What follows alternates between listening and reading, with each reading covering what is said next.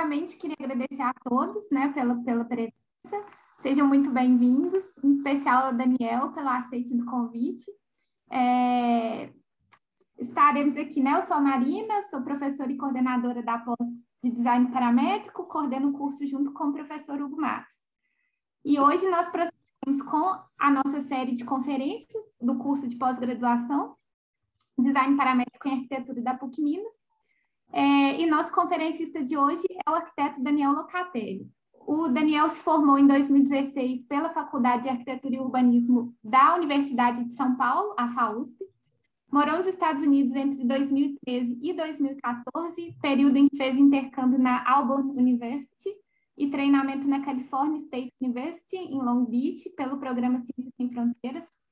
Entre 2015 e 2019, fez parte da equipe do ateliê Marco é, está é, com o objetivo de chegar ao limite da experimentação, é, baseando-se em três principais áreas: behaviorismo, fenomenologia e biomimética.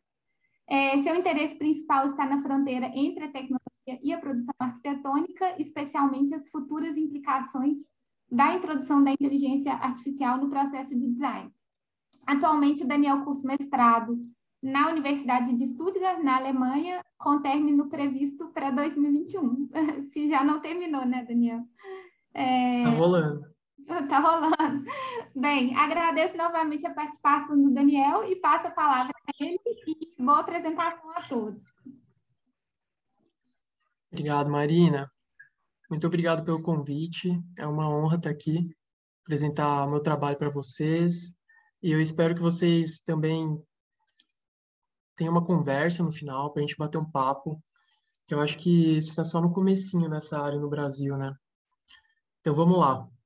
É, antes de começar, eu queria falar um pouquinho da terminologia, né? Principalmente porque eu acho que tem gente que está de fora do curso aqui assistindo também. Então, quando eu comecei a pesquisar essa área, eu encontrava muito esse termo, modelagem associativa. Eu não fazia ideia do que, que era isso. E com o tempo vocês vão vendo que, na verdade, os termos eles meio que se confundem, assim. Então, modelagem associativa, design paramétrico, design algorítmico, design generativo, elas são, são termos muito similares, assim. E aí eu gosto de mostrar esse mapa mental do David Rutten, né, que foi o cara que criou o Grasshopper. Isso foi lá em 2012. Mas eles estavam tentando entender, né, o que, que cada termo queria dizer. E eu acho muito interessante até o fractal aqui, tá de ponta cabeça, porque a arquitetura a gente pega muito termo de outras áreas, a gente não, não tem muita lógica, não, não, não, faz muito jus ao que ele, de onde que ele vem de fato, esses termos, né? E o design computacional estava meio perdido aqui, né? Só que agora, atualmente, assim, a gente meio que pegou o design computacional para meio que englobou tudo, assim, porque o, o designer computacional, ele pega todas as ferramentas que estão disponíveis, né? E, então, pode ser desde neural networks, né? Machine learning, pode ser swarm intelligence, pode ser fractal. Então, ele pega o que tiver disponível para tentar solucionar um problema que ele está tentando resolver. Então, atualmente, a gente fala mais design computacional. Mas todos os outros termos não quer dizer que eles estão errados é só uma confusão que acontece. Eu vou falar um pouquinho da minha jornada. E eu estava dando uma. Procurei nas minhas coisas, o que, que eu tinha feito no começo da minha faculdade. Aí eu achei isso aqui, foi um projeto 2, é, foi meu segundo projeto na faculdade, e eu estava começando já a me interessar pela natureza aqui. E um, um, um, estudo meio inocente ainda, né, tentando colocar algumas formas da natureza numa capela ecumênica. Então, ali eu tentava colocar o vento numa, numa ponta e tentando colocar o fogo como se fosse uma imagem do fogo. É, mas, assim, já tinha, já tinha interesse por essa questão da natureza na arquitetura, mais de uma forma simbólica, que eu vou falar mais para frente, que também é interessante, né, não deixa de ser uh, interessante. E eu comecei meus estudos na Unemate, que é uma, a estadual do Mato Grosso. E aquele projeto eu fiz lá, inclusive. E aí, quando foi o segundo ano, é, na Unemat, eu é, teve esse, essa semana da arquitetura, que inclusive é, em 2018 eu voltei para lá e apresentei, fiz a apresentação do meu trabalho, que foi bem legal. Então, foi 10 anos depois, eu voltei e apresentei lá um, o que eu estava fazendo já. Mas essa semana da arquitetura, principalmente a de 2008, da esquerda, né, foi muito importante para mim, porque foi uma época que rolava aquelas charretes, né, aquelas disputas de estudantes. E a minha turma, eles montaram um time e me chamaram para participar, só que eu não me senti é, preparado para competir com os outros anos, né? Porque a gente era o segundo ano, eu estava me sentindo não estava pronto. E acabou que eles ganharam. E eu fiquei pensando assim, caramba, é, essa galera da minha turma ganhou e eles têm o mesmo conhecimento que eu. Então quer dizer que a galera que está acima da gente, eles não são melhores. E eu tava eu, eu sempre tive essa questão da materialidade. Eu não conseguia entender como projetar sem entender o material de fato. E naquela época eu não tinha isso. A Unemat não me apresentou os materiais, as propriedades, fundamentalmente, né, como eu queria. E aí eu resolvi que eu queria me aprofundar mais, eu, era arquitetura mesmo que eu queria, eu comecei, eu entrei na FAO em 2010. É, tive um ano aí de cursinho para entrar, e a FAO, ela foi assim, é, sempre uma questão de amor e ódio, assim, porque ela tem essa pegada muito forte de pesquisa e de social, mas ela também tinha esse pezinho no modernismo ainda, né? Então, assim, foi bom e ruim ao mesmo tempo é, abriu minha mente para várias coisas e mais para frente eu vou voltar a falar um pouquinho disso. É, em 2013, 2014 eu fui para Auburn University ali nos Estados Unidos e eu acho que assim o que eu peguei de melhor deles foi principalmente o estúdio rural, que é esse estúdio que você pode ou você faz o TFG no final do seu curso ou você vai para o estúdio rural que aí você faz a pesquisa de que, que precisa no, de, de projeto numa cidade, você faz o projeto, você vai atrás de patrocínio e você mesmo constrói. Então, assim, achei muito interessante essa proposta, que o aluno vai lá, ele bota a mão na massa, ele mesmo faz, e a universidade é muito famosa por causa disso. E sai projetos lindos como esse aqui. Uh, eu também fiz estágio uh, na CSU-LB, que é a California State ali de Long Beach. E ali eu aprendi bastante a mexer com tecnologia na no canteiro de obras. Assim, então, já estavam usando tablet no canteiro de obras e eu achava uma coisa incrível, assim, que você precisava fazer uma revisão, você só circulava ali no tablet e já mandava para o arquiteto. Então, eu achava, assim, muito legal. Uh, BIM também, aprendi ali. Então, eu comecei a entender mais de tecnologia nessa área, né, nessa época aqui.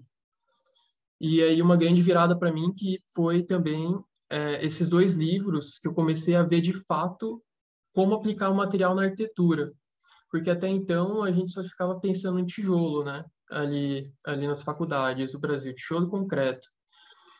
E aqui eu abri minha mente para várias outras possibilidades. Aí quando eu voltei para o Brasil, eu já voltei e mandei currículo e portfólio para todos os lados. E eu tive a sorte de é, cair no ateliê Marco Brajovic. É, fiquei ali entre 2015 e 2019. Uma equipe, a, a, equipe sempre foi incrível, assim, uma equipe com um fluxo muito grande de pessoas, tanto que ali de 2015 a 2019 vocês podem ver que tem talvez só tem o Marco e, e eu e o Bruno de mesmos. É, acho que é isso. O resto mudou tudo. Então, você tem um fluxo muito grande, mas ah, tem a Paula também. É, tem um fluxo muito grande de pessoas e são sempre pessoas incríveis. Então, aprendi muito ali.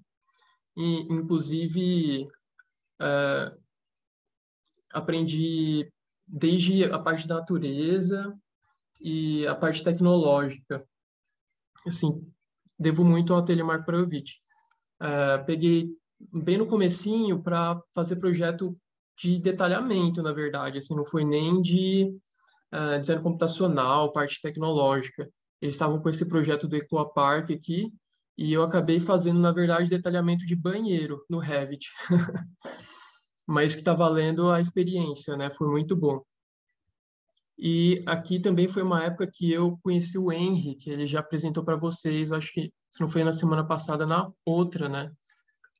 Não sei se ele não, tá, não sei se ele apresentou para vocês, não, né? Tá, o Henry me apresentou o Grasshopper nessa época também. Bom, aqui uma, um dos projetos que eu participei, mais nessa fase de detalhamento também, foi a parada Coca-Cola. Aqui eu já comecei a usar o Grasshopper um pouquinho, é, mais para organizar, porque no projeto conceitual me deram um monte de bola espalhada para todo lado, uma entrando dentro da outra. Aí eu consegui uh, racionalizar o projeto e colocar uh, tamanho de corda, tamanho de bola, colocar tag em tudo, mapear tudo. E isso foi muito interessante quando chegou lá para fabricar, né, para produzir. As pessoas perderam as tags das bolas e, e dos cabos. Então, assim, tome muito cuidado com as tags se vocês forem fazer projetos complexos. É muito importante. eu também teve, tive uma época ali no ateliê Marco Provic que eu peguei para fazer Tensegrities. E foi muito legal, desde desse live talks na esquerda até é, lâmpadas, né? Essa, essa é, escultura, na verdade, é, o projeto não foi meu, mas eu que acabei desenvolvendo manualmente ali, tipo um auxiliar mas a gente fez a Tensegrity com cabos uh, e umas daquelas linhas cabo de aço de pescaria, que são bem fininhas, assim, nem dá para ver. E a gente acabou também, no, no final, é, fazendo um, um, workshop de Tensegrity do ateliê. A gente foi para Paraty, e aí todo mundo se juntou e montou essa Tensegrity lá. Tensegridade, né, em português. Que é basicamente uma estrutura que ela é, é toda tensionada. Se você cortar um desses cabos, ela desaba. É muito interessante. Aí um outro projeto que eu participei no Ateliê Marco Provic foi esse pavilhão da Docol. E aqui eu já comecei a usar o Grasshopper de uma forma mais... Eu precisei usar o Grasshopper, né? Não tinha uma outra escolha, não tinha uma outra forma de produzir esse pavilhão. Aqui tem um... Acho que dá para mostrar um videozinho.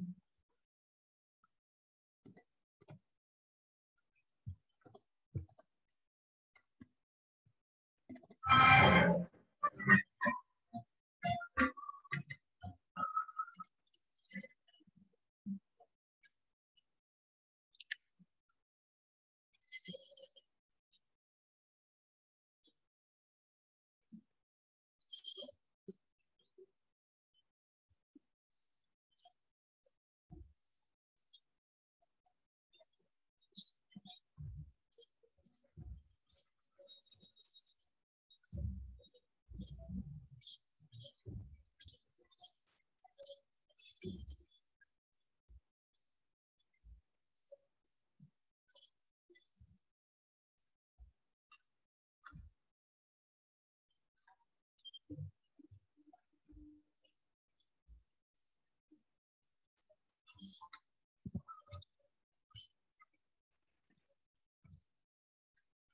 Esse projeto ele acabou virando um artigo científico que a gente apresentou no Sigrad.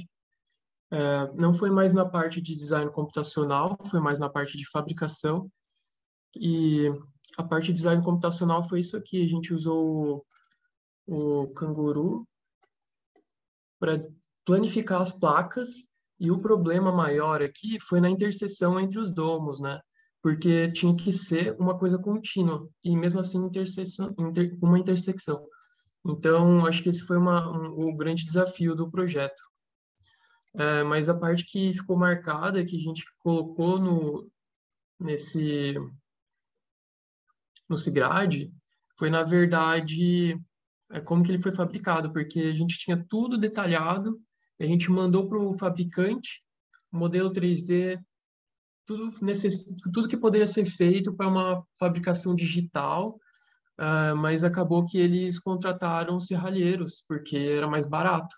Então, aqui no Brasil existe essa discussão do high-low, que é você tem esse processo de, de, de projeto com muita tecnologia no começo, né, o high, de, é, de alta tecnologia, mas na fabricação você tem uma baixa tecnologia, que é pedreiro, é, serralheiro, então, como combinar os dois, né? E aqui, o que, que acabou, que ajudou bastante eles foi quando a gente levou essa maquete que tem aqui mostrando os serralheiros em torno da maquete, olhando e tentando entender como que eles iam fazer para construir. E eles deram um jeito. Ah, no final das contas, as placas ficaram um pouquinho curvas, né? Com reflexo, dá para ver que não são 100% planos, uh, mas no final das contas funcionou. Ali no Ateliê Marco Bravic eu também fiz alguns projetos uh, mais padrões, né? Aqui foi a Casa Acha, inspirada em tipologias de casas indígenas. Aqui eu peguei mais uma parte de falar com o fornecedor, detalhamento, então aprendi bastante nessa área também. Aqui e muda completamente de um projeto para o outro ali no Marco Bravit, né? Aqui agora ele já estava pegando o Nike Air Guitar, que foi esse evento que, eu, que aconteceu no, na Red Bull Station, ali em São Paulo, que a, a, a Nike estava fazendo aniversário do Air Guitar, do, do Air Max, e aí esse tênis ele é uma combinação, uma mutação entre o novo e o antigo. E a gente pegou essa coluna do do prédio da Red Bull Station, né, que foi um, uma intervenção da Triptych, e essa coluna ela é uma coluna nova, né, que faz uma interface com um prédio antigo. Então a gente pegou essa coluna e tentou trabalhar alguma coisa nela. E a gente desenvolveu essa guitarra gigante, porque o esse Air Max Day, né, ele também era um evento musical. Então a gente juntou tudo isso e gerou essa guitarra. Então aí foi um trabalho que eu, eu, eu trabalhei com um, o Lucas Karasik, que é um, um, grande amigo, que acabou que ele, ele, ele é um luthier e ele manja muito de música, então ele ajudou a gente a, a produzir isso com captador de baixo. Então a gente combinou um captador de baixo com Arduino e as luzes. Então era real, você batia a corda, o captador acionava os LEDs e o som. Então, assim, foi uma coisa bem integrada, bem divertida de fazer. Eu acabei pegando a parte de Arduino e de projeto, claro, e um pouquinho de eletrônica, aprendi. O Bruno odiou. O Bruno é o gerente ali do ateliê. Ele queria que eu terceirizasse. Eu falei, não, eu quero pegar isso aí, eu quero fazer. Ele ficou puto. Mas eu acabei desenvolvendo e aprendi, foi bem divertido. Tem um videozinho aqui também para vocês.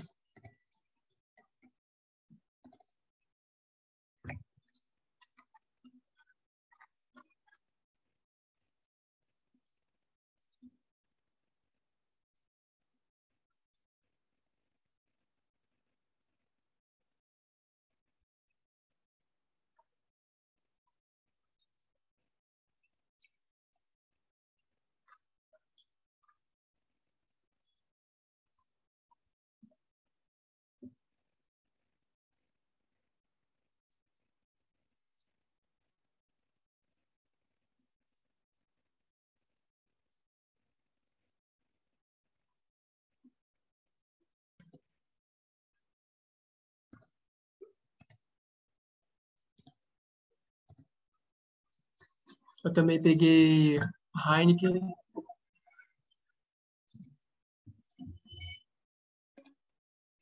Peguei para fazer esse projeto da Heineken, foi um palco ali no Meca Festival.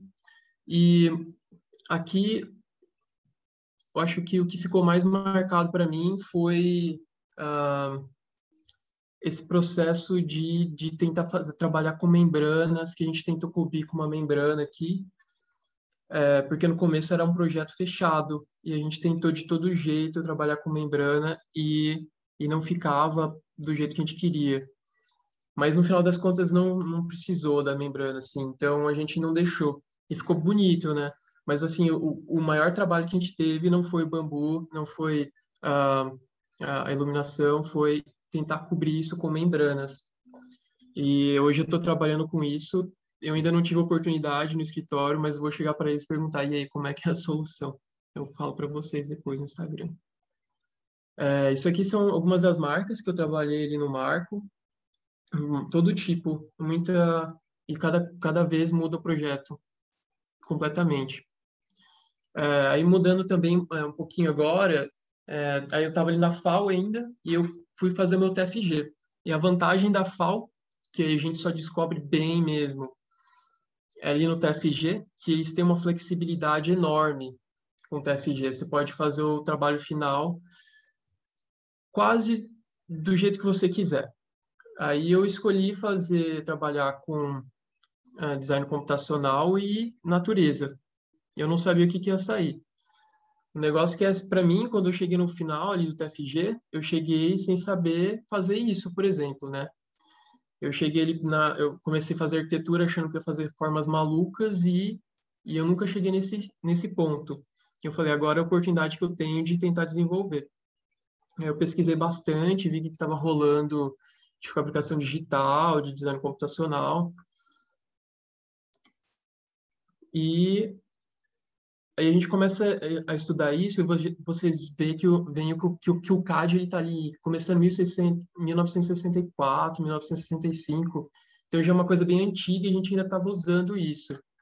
E o BIM também já não é tão uh, novo, né? Já está meio velho, 2000 e pouco. Então, são tecnologias que a gente já deveria ter aprendido, mas que ainda estão a, a faculdade ainda está demorando para absorver. E naquela época eu já sabia um pouquinho de Revit e Dynamo. E é só aí que eu fui migrar para o Grasshopper. Eu fiz o contrário do que muita gente faz. E eu acho que isso me ajudou bastante. Tive várias vantagens no processo de aprendizado do Grasshopper. E atualmente o Revit conecta com o Grasshopper, então para mim foi só lucro. E quando eu estava ali no ateliê Marco Bravich, comecei a ouvir muito sobre natureza. Né? Natureza é um designer de 3,8 bilhões de anos. Marco falava isso em quase todas as palestras dele. E aí eu estava ali do lado, ficava ouvindo, e eu fiquei mais, cada vez mais curioso. Aí lá no banheiro do ateliê tinha um quadro do Buckminster Fuller. então assim, o ambiente todo era voltado para essa pegada. Então eu acho que estava no lugar certo.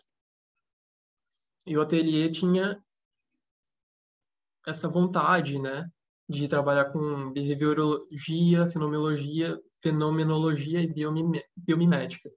O negócio é que muitas vezes não dava certo, assim, porque era uh, briefing curto e rápido.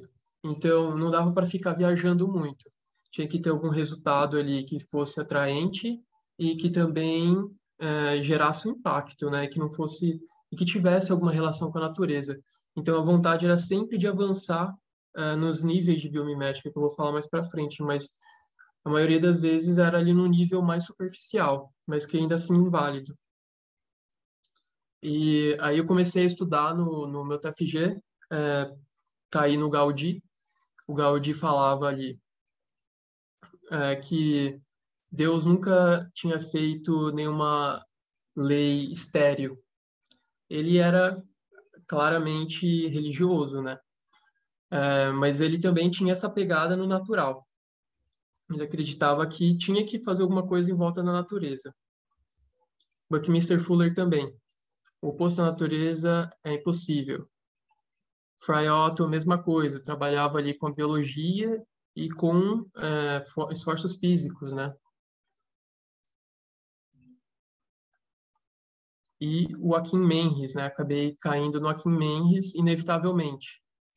E o Akin Menris também acredita que a biologia é importante. Então, se todas as pessoas, a Neri Oxman também, uma pessoa, uma pessoa que tem trabalho interessantíssimo e está avançando bastante com tecnologias uh, de biotecnologia em, em geral.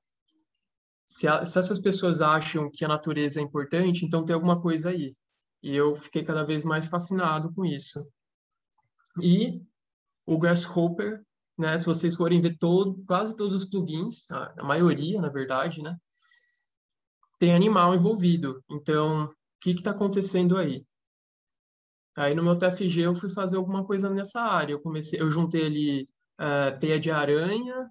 Eu tentei um processo de fabricação chamado bobbin lace, é, é uma, é uma forma de fabricar malhas customizadas de forma tradicional e o logo da FAO, que eu queria dar uma pisada no calo dos modernistas.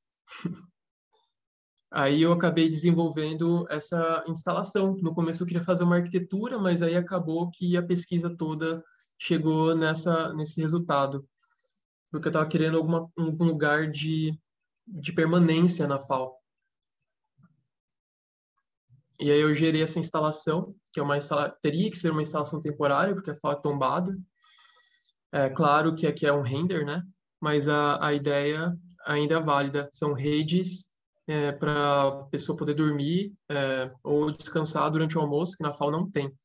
E cada rede seria produzida de uma forma individual e única, na verdade, seguindo algumas lógicas ali do, dos algoritmos que eu desenvolvi, mas que assim como na natureza não existem duas teias de, aranha igua, teias de aranhas iguais, não existiriam duas instalações dessas iguais. E aqui, o professor Arthur Lara foi meu orientador, eu com uma barba gigantesca, que parecia que eu tinha saído de uma caverna, e o professor Rui. O professor Rui, ele acabou me indicando assim, ó, vai lá e apresenta esse trabalho uh, no IASS, que é o Instituto de Estruturas e Cascas Internacional. Aí eu fui, vim aqui para Hamburgo na época e apresentei meu trabalho de TFG. Uh, ah, foi bem legal que nesse encontro eu conheci muita gente interessante. Eu, inclusive, conheci o Guilherme Giacchini, que na época estava fazendo o mestrado que eu estou fazendo hoje. E, enfim, muitas pessoas interessantes, muitos trabalhos incríveis, mudou completamente a forma, minha forma de, de enxergar o mundo. E, inclusive, o Rui está aqui, assistindo de, de primeira fila.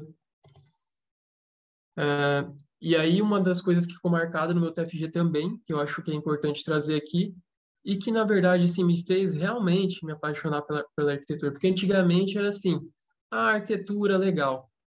Mas aí, quando eu descobri essa revista, Architectural Design, eu vi que tinha uma parte dela, da arquitetura que eu não estava sabendo ainda, que é essa tentativa de avançar com a tecnologia. E a architecture design tem essa sempre, né? Ou é uma parte mais social, ou é uma parte mais tecnológica, mas eles são sempre na pontinha uh, da arquitetura. E é muito bem curada, né? Ela tem uma curadoria muito boa. Porque ela, eles, na verdade, não têm um editorial fixo. Eles, eles convidam pessoas que estão em destaque na época. Então, aqui em Mendes, né, fez todas essas revistas, por exemplo. O Patrick Schumacher já fez também. Então, pessoas assim que são mais populares ou que têm umas ideias para botar na ali de fato, né, fazer um resumão e, e apresentar. Eu também uh, ali depois que eu me formei, eu ainda fiz um trabalho com o Guto Requena, uh, que foi essa Life Lamp. Vou abrir o vídeo aqui. Tentei colocar tudo junto no PDF, mas tá travando. Não sei porquê. Então foi isso aqui. A gente trabalhou com agentes. É, é o Culebra 2, o plugin que a gente usou. O briefing já estava montado. Era para a gente trabalhar com coração e batimento cardíaco. A forma final estava em aberto ainda. E eu achei bem legal porque aqui a gente gerou um algoritmo que é, cada, com cada batimento cardíaco, não sei se está dando para você escutar aí, é, mas com cada batimento cardíaco ele emite novos agentes, né? Os, esses que eu chamei de children agents. Então, assim, a forma final, ela emerge né, desse, dos batimentos cardíacos. Eu achei bem interessante, é uma pesquisa muito legal que inclusive no ano passado a gente apresentou esse, essa pesquisa aqui no uh, esqueci agora EKD EKD que foi foi em Berlim mas foi online né? Por causa do, de toda essa, essa situação. Mas foi bem legal esse, esse artigo aqui também. Aí também já fiz alguns workshops e agora eu, né, eu queria assim falar um pouquinho da natureza. porque assim, beleza, TFG, é, Marco, todo mundo falando da natureza, mas o que, que é a natureza de fato, né? E na, a natureza é um conceito interessante, né? Porque a gente, para a gente criar esse conceito natureza, a gente está basicamente falando assim que a gente não é natureza. É, a natureza, aquela coisa que não é, não faz parte da gente. Que isso é uma coisa que está meio assim na nossa cabeça, mas que se você for parar para pensar, a gente faz parte da natureza, né? Então, se a gente for lá ver na, no ensino médio, a gente estudava física, química e biologia. É uma forma da gente, essas matérias são uma forma da gente ler a natureza.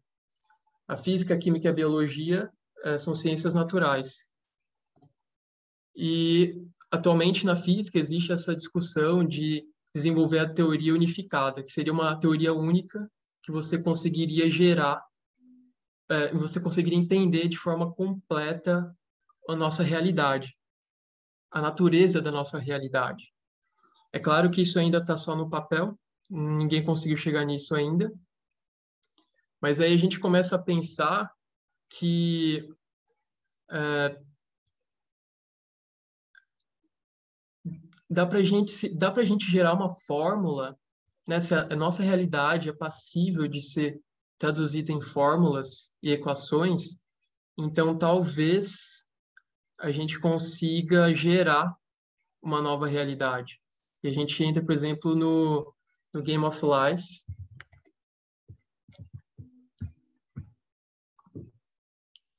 Game of Life é um algoritmo. Isso aqui era para ser clicável também, não funcionou.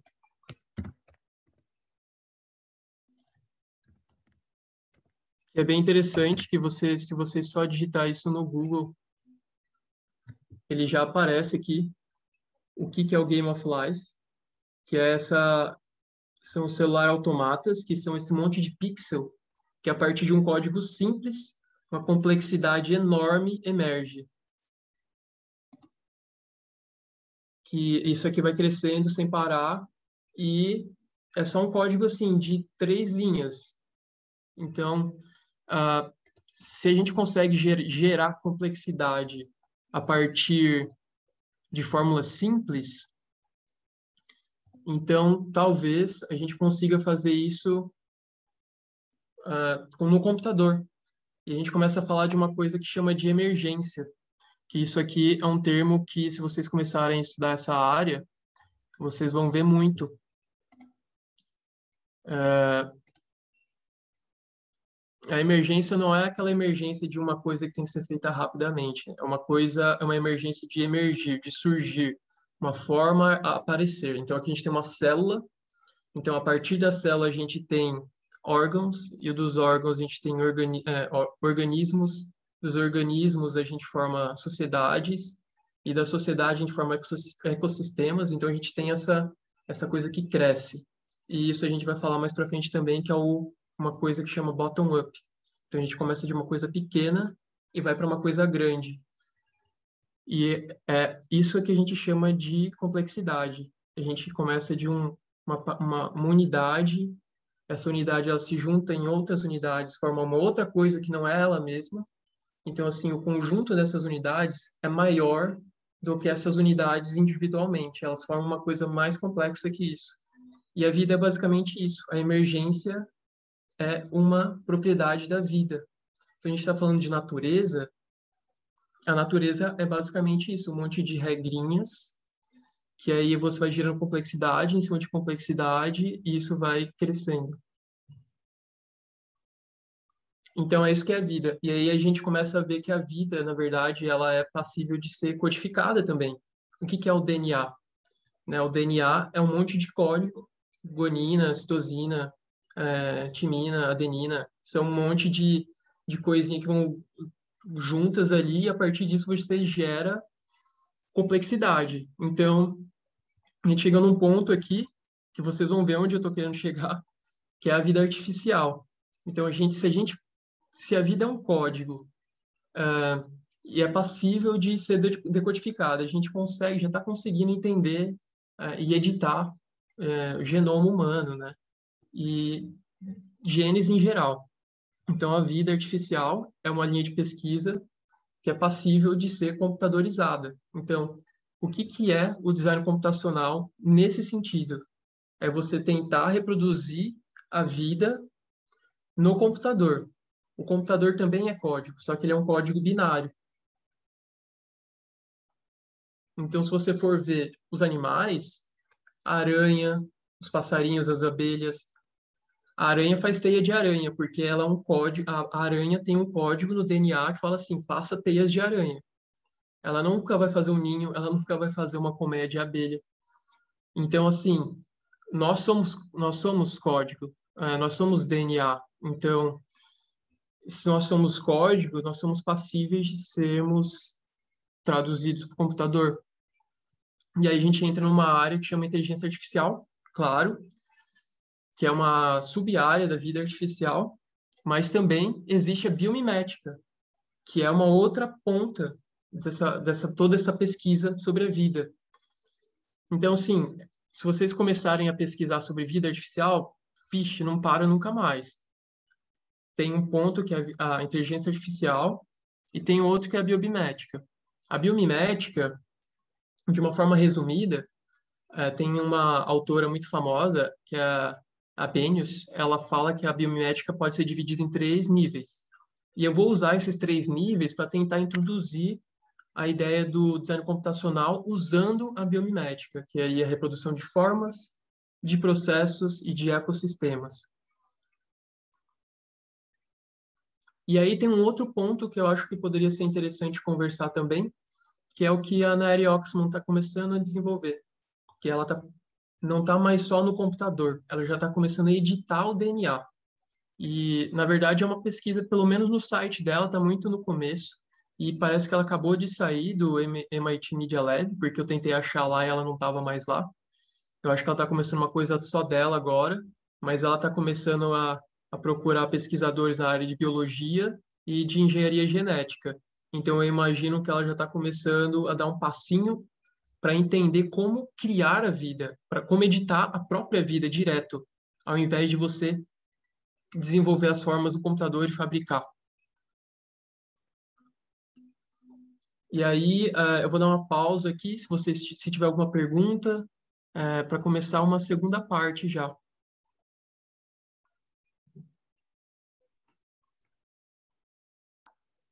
Bem, Alguém, alguém gostaria, gente, de fazer alguma pergunta? Ou, ou prosseguimos?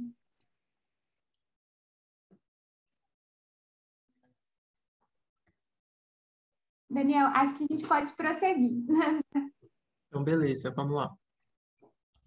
Então, vou falar um pouquinho sobre a biomimética nesse aspecto da reprodução de formas. Aí dá para a gente ir rapidinho ali para para o Art Deco, para a gente falar da, da, dos, dos, do que estava acontecendo no começo do século, que era tentar reproduzir formas da natureza, né? E Arte Nouveau, né? E aí, por exemplo, a gente tem essas coisas bem simples, que é você pegar e tentar reproduzir a folha, tentar reproduzir é, ornamentos em volta da, da natureza, que é, uma, é, uma, é um primeiro nível da biomimética, né? Que é você tentar pegar coisas mais superficiais. Mas eu acho que aí que começa a ser mais interessante são os processos da biomimética. Que aí eu acho que aqui é um termo muito, muito importante, que é a computação material. E a computação material reflete uma mudança profunda de atitude em relação ao mundo físico, uma que envolva a colaboração com ele, ao invés de uma aspiração de dominá-lo. Isso é o Antoine Picon falando. Mas, na, na língua do Buckminster Fuller, é, não, é, não lute contra as forças, use-as. Né? Então, você tentar usar as forças da forma mais otimizada possível. E aí a natureza nisso faz muito sentido. Aqui ele estava trabalhando com as sensibilidades, né? Que é ele tentou pegar inspiração ali nas radiolárias. E, mas voltando um pouquinho mais, de onde que começou essa ideia de usar uh, coisas da natureza, né, para gerar formas.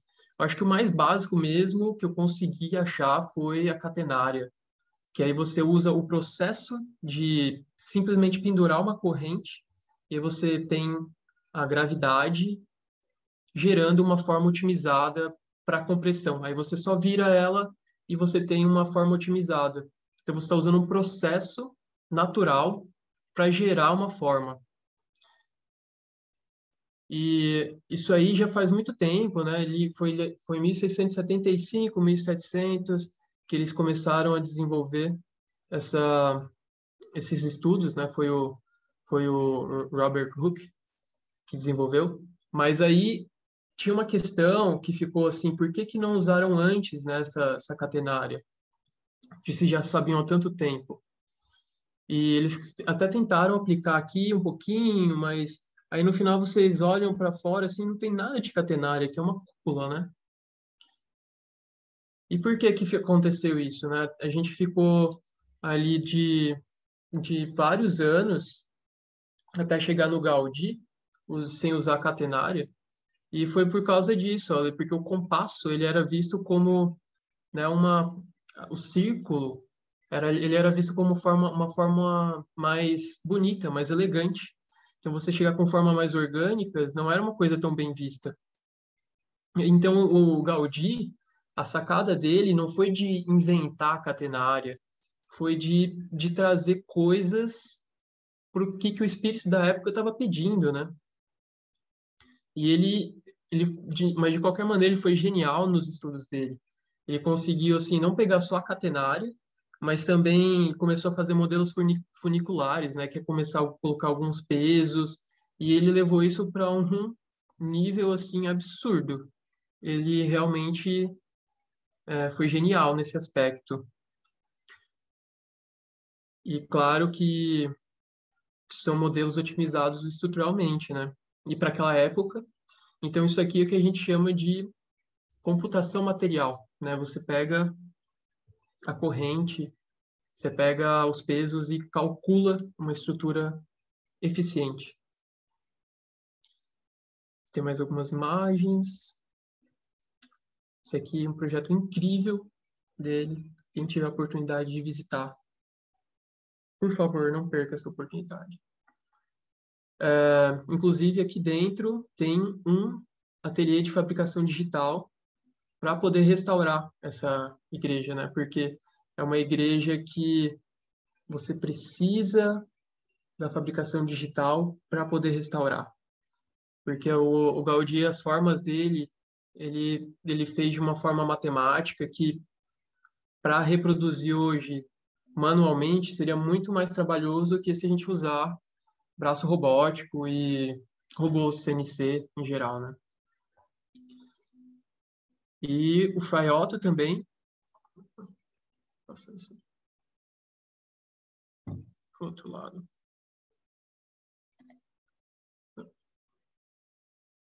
O Frei Otto também, ele é, fez estudos envolvendo a natureza, claro. Aqui ele fez alguns estudos com barbante, e aí os barbantes, quando eles ficam úmidos, molhados, eles geram um, caminho é, interessante para estudos de uh, urbanismo, por exemplo. Ele também fez alguns estudos com filme de sabão. E aí ele fazia estudos iniciais com filme de sabão para tentar chegar nessa forma otimizada. E depois ele fazia estudos com tecido. E aí sim ele fazia modelos físicos com cabo de aço para tentar ver se aquilo ia funcionar. Então, assim, ele fazia tudo com modelo. Inclusive, uma das sacadas dele foi de conseguir usar mídia, né, como máquina fotográfica, filmadora, para fazer essa, para tentar entender se os modelos iam dar certo ou não, para fazer essa, esses estudos. É, mas eu acho que esse foi a, essa foi a maior sacada dele, de levar também para um outro nível, porque na época todo mundo estava estudando filme de sabão, era uma coisa assim que estava meio que na modinha. Por exemplo, tem o Sérgio Musmetti, é, que ele também fazia estudos com filme de sabão. Só que aí o que, que ele fez foi mais assim, aí também com tecido, né? Então ele fazia, fez a mesma coisa que o Fraiot estava fazendo, mas só que aí o que, que ele fez com isso foi trabalhar com concreto, mas que também era uma forma otimizada, né? Isso aqui é uma uma ponte bem famosa, né? Vocês já devem ter visto por aí. Também temos aí, continuando, é, ainda estamos falando né, de processos da biomimética, computação material. O, o NERV também, ele fez alguns estudos interessantes. Aqui ele fez um estudo dessa fábrica é, de como otimizar o lugar certo de colocar o concreto para pegar bem no lugar que precisa a força, né? Então ele estudou uh, as forças, uh, onde como que elas correm. Então basicamente esse esse piso aqui, essas nervuras, elas são seguindo o estresse da laje. Então ele colocou concreto exatamente onde os esforços, exatamente não, né? Mas seguindo os esforços da laje. Então, você poderia economizar material desse, desse jeito. E ele fez outros vários projetos incríveis também. Então, aí, né, como eu tinha falado antes, é, esse tipo de aproximação você é um, é um, são processos que são bottom-up, né? A gente faz primeiro, a gente tenta entender os processos para chegar na forma. Então você está começando de baixo para cima. Você come... entende o processo e depois você chega na forma. É o contrário do que, que o Frank Gehry faz, né? Que a Zaha Hadid fazia, que eles chegavam naqueles com as formas malucas e tem... depois tentavam ver se ficava de pé ou tem... dar um jeito de fabricar. E é isso aqui. É um slide só para complementar é a diferença entre, entre top-down e bottom-up. O top-down é o que seria o Frank Gehry, Zaha Hadid. Eles estão com essa ideia do arquiteto Deus, que chega com a ideia e, e depois o engenheiro se vira para fabricar. E o bottom-up é mais ou menos, você entende as propriedades do material, você entende como as forças agem no material, e aí a partir, a partir desse entendimento né, e do programa, você gera uma forma. Aqui tem algumas referências interessantes.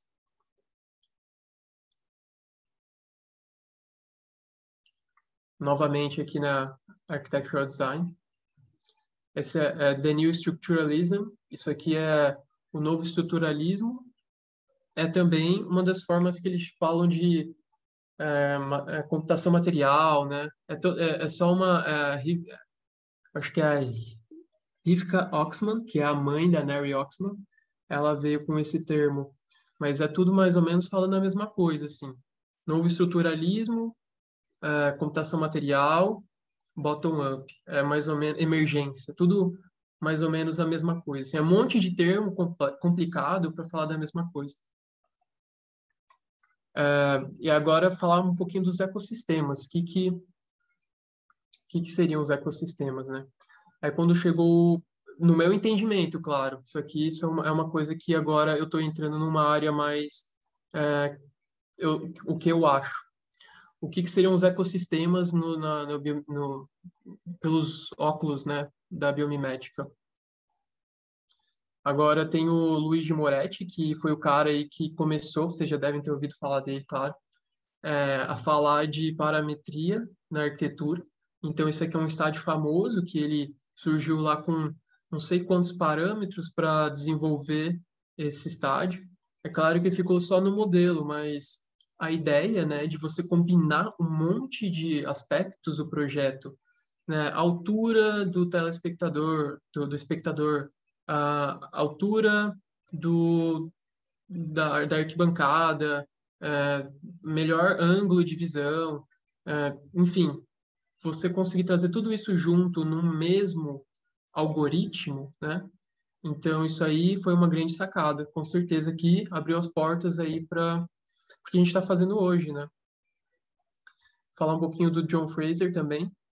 Ele veio com a ideia, agora já tem o computador, né? Já dá para colocar tudo no computador, as ideias.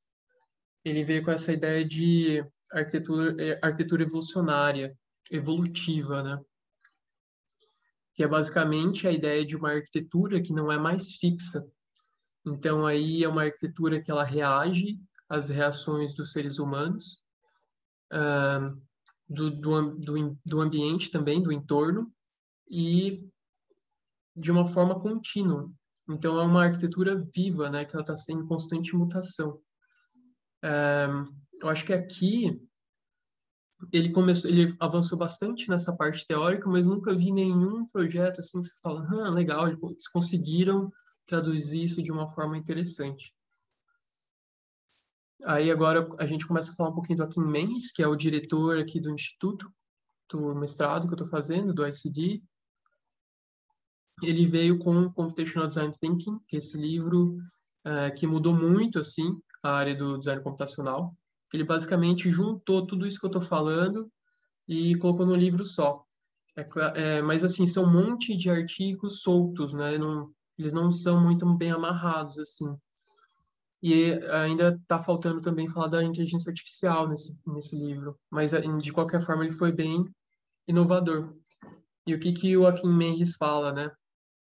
Ele faz projetos como esse, né, aqui no Instituto, que é o Buga Wood, e a ideia dele é de juntar os aspectos da construção, né, que ele chama de co-design. Então, você tem o design, você tem a engenharia, você tem a fabricação, a pré-fabricação, a construção, o entendimento dos materiais, né, a ciência dos materiais e o que, que você espera de um prédio em si, né, a parte mais cultural, digamos assim. E ele tenta amarrar isso de, todo, de, de uma forma só, que é mais ou menos o que tinha feito o Luigi Moretti, ele está tentando fazer aqui no CodeDesign. Ele está tentando colocar tudo isso junto de uma forma bem amarrada. É claro que nunca é tão fluido, né? Mas o que, que, que acontece aqui? E aí eu vou falar um pouquinho mais disso, disso mais para frente. É, tenta entender o material primeiro. Aí, beleza, pegou a madeira que, que a madeira, o que, que acontece com a madeira? A madeira normalmente ela tem direcionalidade. Então eles escolheram o que aqui o LVL, que é uma madeira que tenta compensar essa direcionalidade, uma madeira mais homogênea. E a partir dessa madeira, uh, desse, desse, desse material, ele tenta entender como que o design e engenharia poderia funcionar. Então ele, eles tentam uh, colocar os agentes, né, trabalhar com uma forma mais generativa. Então, assim, cada painel desse aqui, eles meio que se auto-organizam. E aí eles tentam gerar uma forma, uma distribuição das placas que fica otimizada, que basicamente esses vermelhinhos aqui sumam. Então, você tem um, um projeto que, da parte do aspecto de engenharia e design, são integrados com o material. E aí, a partir disso, você já gera todos os, os arquivos necessários para a fabricação, de uma forma integrada e contínua, né? Então, você ele gerou tudo no Grasshopper, uh, no, no, no Rhino, e fez tudo, todas as análises ali no Caramba, ou por, por, provavelmente eles também usaram Sophistic, que é um outro plugin, é um outro software, mas que é todo integrado com Grasshopper. A partir disso, já gera os desenhos para fabricação. Aí os, os braços robóticos vão lá, já cortam as placas do tamanho que precisa ser cortado. Então, assim, tem quase nenhuma interação humana no material. O que, que acontece é muito, uh, às vezes tem alguma imprecisão que aí o robô tem que ser ajustado. E disso já vai todas as placas, todos os, esses caixotes prontos para a obra. E aí eles já, já montam tudo ali, já tem todos os lugares certinhos de colocar o parafuso. E o prédio sai pronto. Aí sai isso aqui. Então, assim, é um, um, o que eles chamam de co-design é de tentar integrar tudo ali no mesmo uh, algoritmo, né? no, mesmo, no mesmo workflow. É claro que tem muito uh, vai e volta de informação. E uma das coisas aqui que é bem importante é que tem você vai entender o material, então você tem que ter um cientista é, que entende de materiais, né? Então, aqui tem um, um, um, cara que entende de materiais, aqui tem um engenheiro, aqui tem um arquiteto, aqui tem um, um, um cara que entende de robô, e todos eles estão conversando a hora toda, não é só no começo, não é só no final, não é só no meio, para fabricar, não é, está conversando com um cara de fabricação só aqui. Está todo mundo conversando numa mesa redonda, trocando ideia, de uma forma integrada. Isso é muito importante. Eu acho que isso aqui foi uma das coisas assim é, mais importantes aqui do, do mestrado. Porque na minha turma mesmo tem tem gente tem, tem engenheiro, tem designer de produto, designer mecânico. Então, se todo mundo trocando ideia ao mesmo tempo, sai aí sai coisa legal. É, também, ainda falando de processos, né, uh, da biomimética, a gente tem também a Neri Oxman, claro, que eu falei antes. Ela faz uh, trabalhos tanto tentando entender a propriedade do material, como agora ela está avançando um pouquinho nessa parte mais genética. Aqui eles desenvolveram biomateriais, né, que eles estavam tentando evitar o, é, como, como que eles poderiam gerar é, produtos que se pareceriam plástico, mas não são, né? Então aqui eles geraram um material sintético, mas que é biodegradável. E, e tudo no laboratório e gerou essa forma incrível também, né? A, a Oxman também tem essa pegada de juntar tudo, né? Tentar juntar arte, engenharia, ciência, design. Aí começa a entrar um monte de coisa. Filosofia, economia, informação, comportamento, conhecimento. Enfim, é, sempre tentando ter uma equipe interdisciplinar, sempre tentando é, fazer todo mundo conversar com todo mundo e, tem, e, hum, sem tentar ignorar as coisas, mas isso é bem, bem complexo.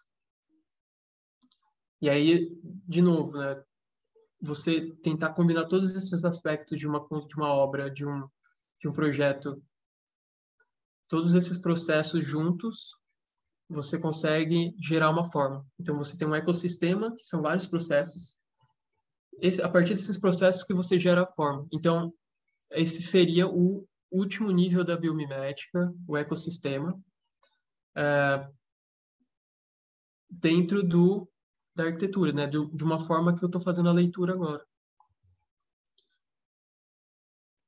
Aqui, de novo, uma das as revistas importantes. É, falar um pouquinho agora, é, se alguém tiver alguma dúvida, de novo, pode falar.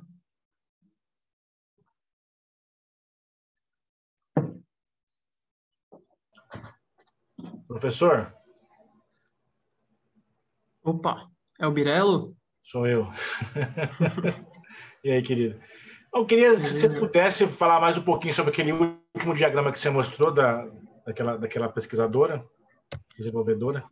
Ah, da Neri Oxman? Isso. Esse aqui? Isso. Eu não cheguei a me aprofundar muito, não. Mas é, é, é essa mesma ideia. Ela fala de entender os materiais e de tentar evoluir e de tentar trabalhar a natureza, né? De uma forma que você atenda a, a sociedade, de que seja, de que seja uma forma de, de uma forma econômica e estruturalmente eficiente. Então, assim, é mais ou menos a mesma.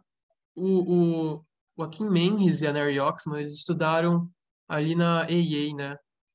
Mais ou menos na mesma época. Eu acho que o Joaquim Mendes foi tutor da Mary Oxman, se eu não me engano. Mas eles, assim, eles são mais ou menos parte do mesmo grupinho, sabe? E é mais Fantástico. ou menos essa parte da integração. E é uma integração complexa, né? Porque eu também tenho estudado isso no doutorado, né? Natural, naturalmente complexa. Então, tudo bem, professor. Obrigado. Vamos tocar o barco, então, aí. Beleza.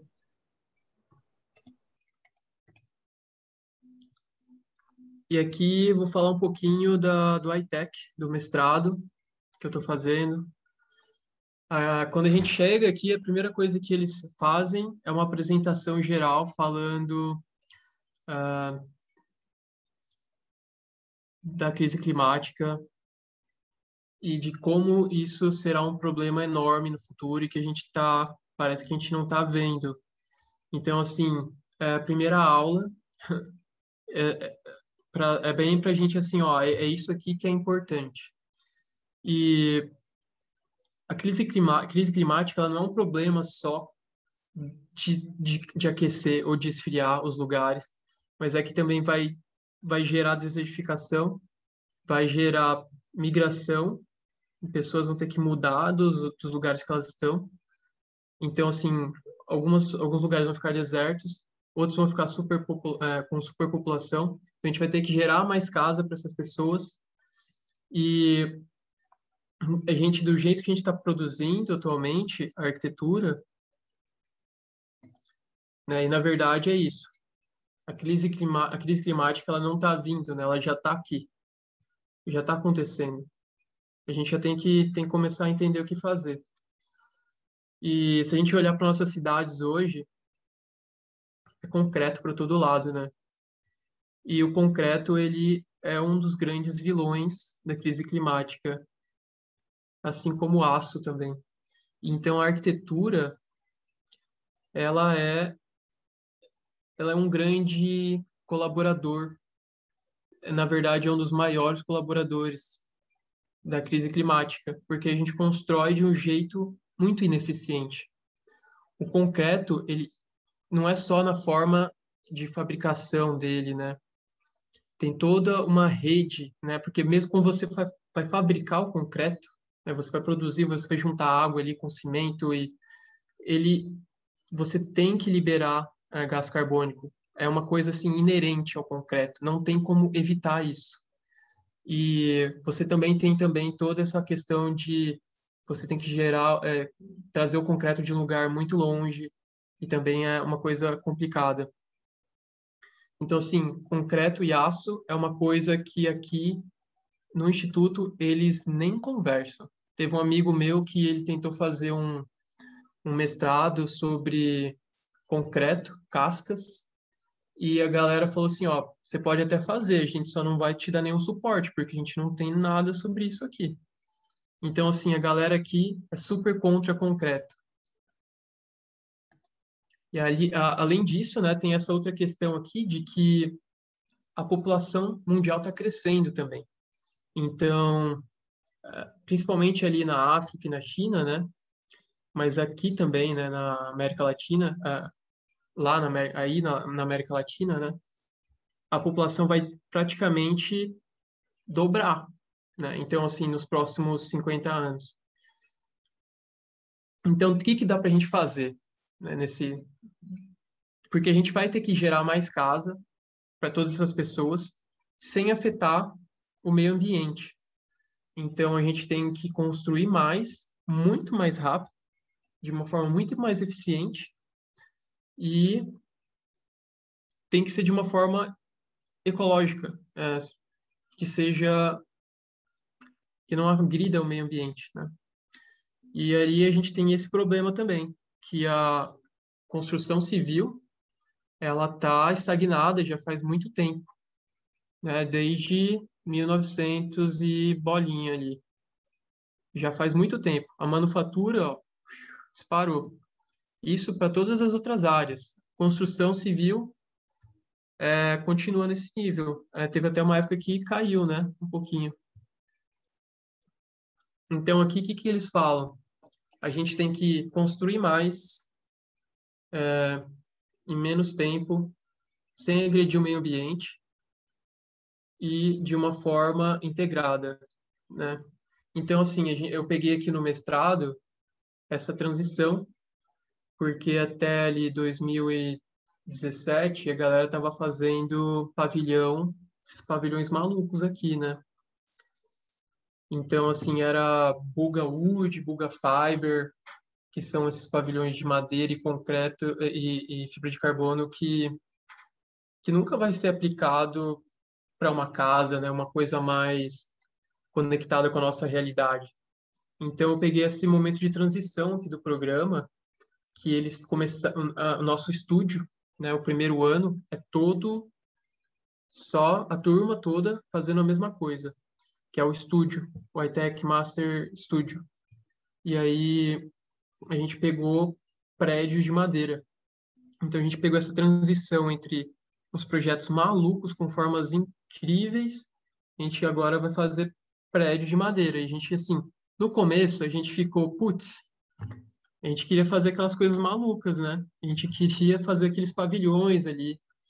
É, mas aí a gente chegou, não, vocês vão ter que entender como fazer uma construção de madeira eficiente e que também consiga ter uma flexibilidade, né? Porque a gente chega aí, a gente, o concreto tem uma flexibilidade enorme de formas, né? Você consegue fazer praticamente o que você quiser com o concreto. Uh, mas a madeira, ela tem direcionalidade. Então, você tem a direção das fibras, né? Da madeira. Ela tem uma, uma direção que é a direção de crescimento da árvore. E como que você vai usar a madeira de uma forma eficiente para a construção civil. Então, esse foi o grande desafio do nosso mestrado. Eu ainda não posso mostrar nenhuma imagem do nosso pavilhão, porque ele ainda está em construção. É, na verdade, começou a ser construído, a ser fabricado ontem. A gente está bem na correria aqui, porque a gente tem entrega da tese em outubro, daqui dois meses.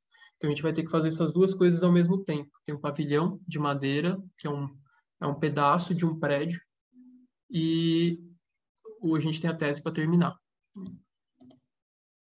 E aí ali no, uh, uh, no comecinho a gente também tem uma matéria chamada biomimética, que a gente tenta entender...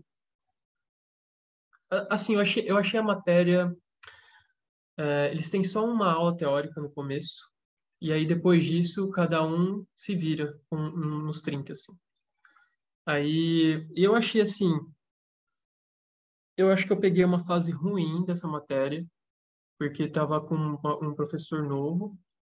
É, mas, assim, de qualquer forma, a gente... Eles dividiram em, em cinco grupos. É, o meu grupo, a gente pegou estruturas é, rígidas, né? Que a gente poderia ter pego, por exemplo, teve um outro grupo que era agentes, né? É, fabrica, animais que fabricam individualmente, né? Por exemplo, a aranha. Aí tinha também animais que fabricam coletivamente, que aí, por exemplo, seriam ah, formigas, talvez. Enfim, tinha várias dessas, é, dessas possibilidades e eu fiquei muito na dúvida qual grupo eu pegaria. Eu fiquei muito tentado a pegar agentes, que é, você poderia trabalhar com essa questão do crescimento, emergência. Mas eu acabei pegando essas estruturas rígidas e foi muito bom no final das contas, porque eu trabalhei com trabalhei com dois engenheiros, eu vou mostrar mais para frente, é, incríveis, que eles não estavam nos outros grupos, eles preferiram pegar esse grupo aqui. Então eu aprendi muito com esses dois engenheiros. E aí no final das contas a gente estudou tudo que era de casca e, e estruturas rígidas, assim, é, desde estruturas marítimas, a árvore, a gente estudou casca de tartaruga, tudo, tudo que dá, tudo que poderia existir de casca a gente estudou, até o nível que a gente aguentava, né? E aí a gente acabou escolhendo coral, porque primeiro não tinha nenhuma pesquisa envolvendo coral, que isso é, já, já foi bem surpreendente para gente. E a gente tinha uma oportunidade de pesquisar o coral usando microscopia eletrônica, que aí a gente estava interessado também. Então, a gente conseguiu olhar, o, o, estudar o coral, assim, 100%. A gente conseguiu, desde a parte molecular dele, até a questão de ele ser um pólipo, quando ele é pequenininho, aí depois ele vira um coral, e o coral ele vira um atol, a gente entendeu tudo isso. A gente fez alguns estudos no começo, mais de pavilhão, assim, tentando entender como é, copiar essa forma, né? Uma, aqui ainda de, uma, de um jeito meio, não exatamente como o coral funciona, mas mais pela forma mesmo. Mas aí no final a gente chegou nesse resultado aqui. É, que aí basicamente são peças, cada, cada uma dessas peças, elas são como se fosse um coral, é, um pólipo, na verdade, né?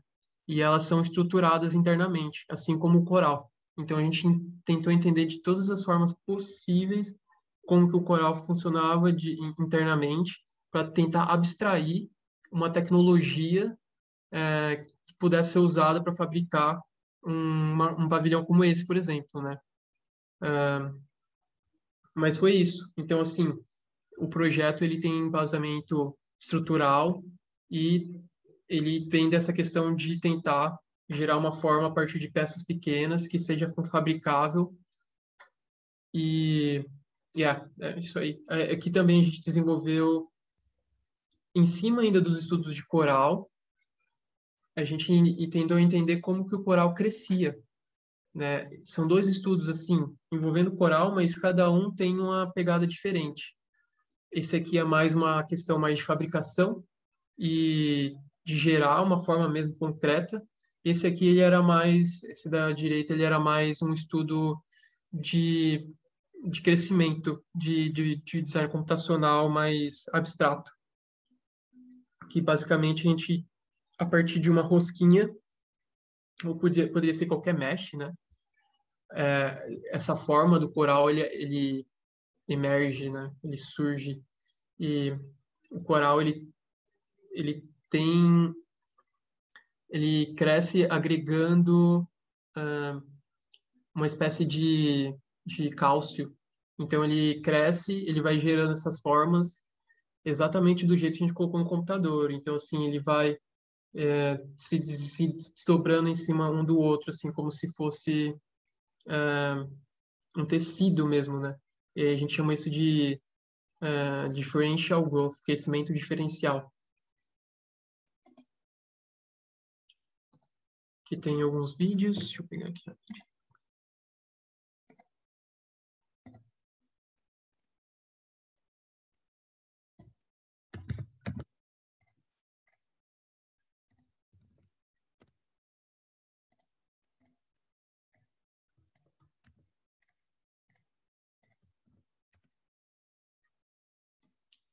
É outro.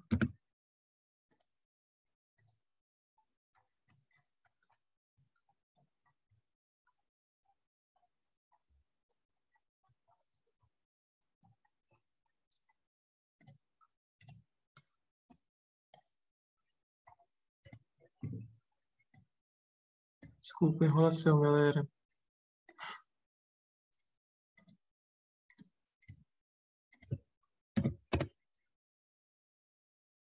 Agora.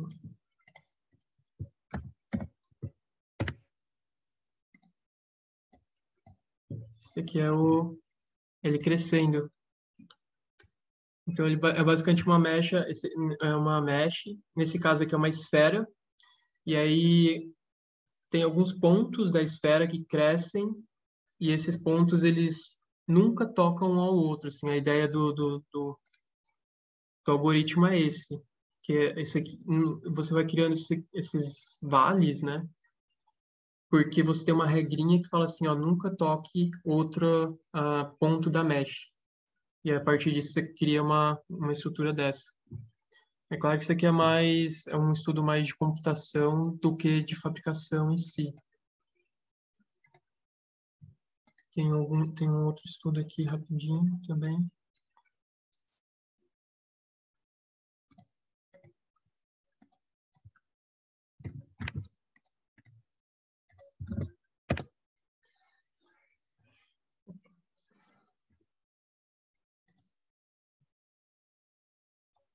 É, então, aí esse aqui também é, foi uma evolução do, do que eu estava fazendo anteriormente sobre corais. A gente pegou, a gente ainda está para escrever um paper sobre isso.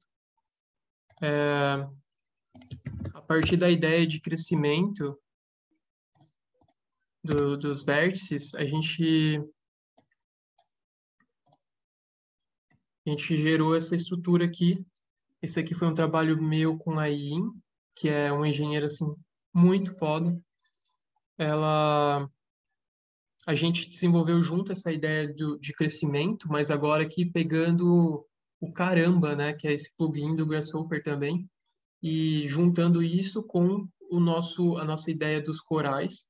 Então a gente pegou esses vértices, não é mais o vértice de uma mesh agora, ele é um vértice de uma estrutura e aí a gente tem essa, essas varas, né, que acontecem entre cada vértice, e aí são estruturas de, que a gente propôs no começo de madeira, mas poderia ser qualquer, qualquer, qualquer material.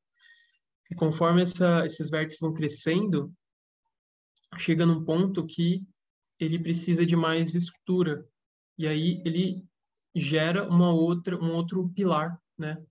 Então, essa estrutura ela poderia é, emergir e crescer indefinidamente. É, se a gente tiver um, um, ali um limite, né, um terreno, ela cresceria de acordo com esse terreno. Mas, enfim, é uma estrutura que ela emerge né, do, de, um, de uma lógica. Então, assim, de uma lógica que eu tinha falado no começo, do, da ideia de bottom-up, é basicamente isso. A gente tem uma regrinha no começo do algoritmo, e a partir dessa regra e dessa lógica, a, estrutura ela vai crescendo, ela vai, a forma vai emergindo a partir de regras como aqui a gente tem a gravidade, tem a resistência dos materiais, que aqui no caso a gente colocou como madeira, é, e, e, tem essas outras regras de se crescer mais que tanto e precisar de uma, um pilar acrescente um pilar. E a partir dessas regras a gente consegue fazer uma estrutura que poderia ser fabricada. Assim, é claro que aqui está muito plano, né? A gente ficou muito rígido, ficou muito no mesmo nível esse render, mas se ela tivesse um pouquinho mais de, de altura, ficaria mais fabricável. Porque aqui ignorou algumas questões uh, de fabricação, claro. Não está 100% resolvido. Mas a ideia está ali. Né? Dá para só a partir disso, gerar, é, desenvolver coisas é, mais avançadas. Aí também, ali no mestrado, a gente teve uma matéria chamada Design Computacional e Fabricação Digital. O que aconteceu foi que no, durante essa época, a gente teve a pandemia, e aí não rolou fabricação digital, né? Mas mesmo assim a gente conseguiu desenvolver, né, que a gente faz trabalho com Arduinos e eletrônica. Então aqui, é mesmo sem a fabricação digital, a gente desenvolveu esse robozinho que na verdade ele tem uma câmera e alguns sensores de esses aqui na frente esses olhinhos, né, eles são sensores de distância. Uh, então, se ele, o sensor de distância, se chegar perto de algum obstáculo, ele para. É, a câmera está aqui na lateral. Se essa câmera identificar um rosto, né? Aí a gente teve que é, fazer o código do, é, de como que capta uma face, né? Usando uma câmera. A gente teve que tentar entender isso.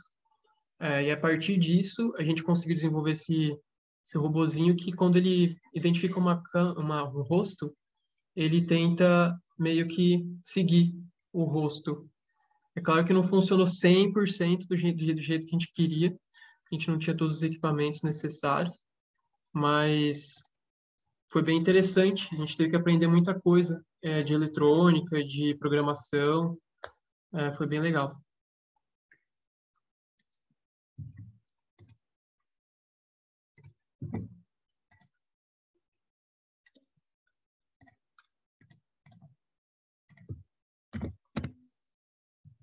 Esse aqui foi um outro trabalho que a gente fez, já foi é, uma matéria além do design computacional e fabricação digital, que chamam de é, fabricação, acho que a tradução é bem porca, fabricação comportamental, behavioral fabrication, né, em, em, em inglês, que é basicamente você tentar entender um comportamento e aí a partir de um comportamento você ah, fabrica alguma coisa. Aqui nesse caso, a gente estava usando o robô, né, o braço robótico, aqui a Cuca, para ela escanear ah, alguns, algumas hastes. Então, ela estava pegando ali e tentando entender o tamanho da haste e a gente, a partir disso, a gente monta uma biblioteca de materiais. Então, a gente começa com uma quantidade e tamanho de material que a gente não tem certeza qual que é. A gente consegue rastrear, identificar isso, mapear, e aí, a partir disso, a gente consegue gerar uma estrutura otimizada usando os materiais que a gente tem disponível. E aí tem esse outro vídeo aqui, que é o que a gente a gente montando mais ou menos é, o, o robô pega ali a haste, coloca na mesa, ele escaneia e aí ele pega sempre a peça mais otimizada, o tamanho mais próximo, né, do, do que precisa ser para montar a estrutura que a gente está propondo. E nesse caso aqui foi uma estrutura bem simples, né? Foi basicamente uma uma torre um, Twisted Tower, né? Aquelas torres que giram.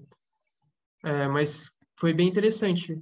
É, é, tem que tem que entender assim a, a localização do robô, a, a, configurar a câmera e assim foi foi um pouquinho de Python, um pouquinho de Grasshopper e aí tem que também gerar um código para como que você vai escolher a próxima peça. Qual que é a lógica de escolher a próxima peça?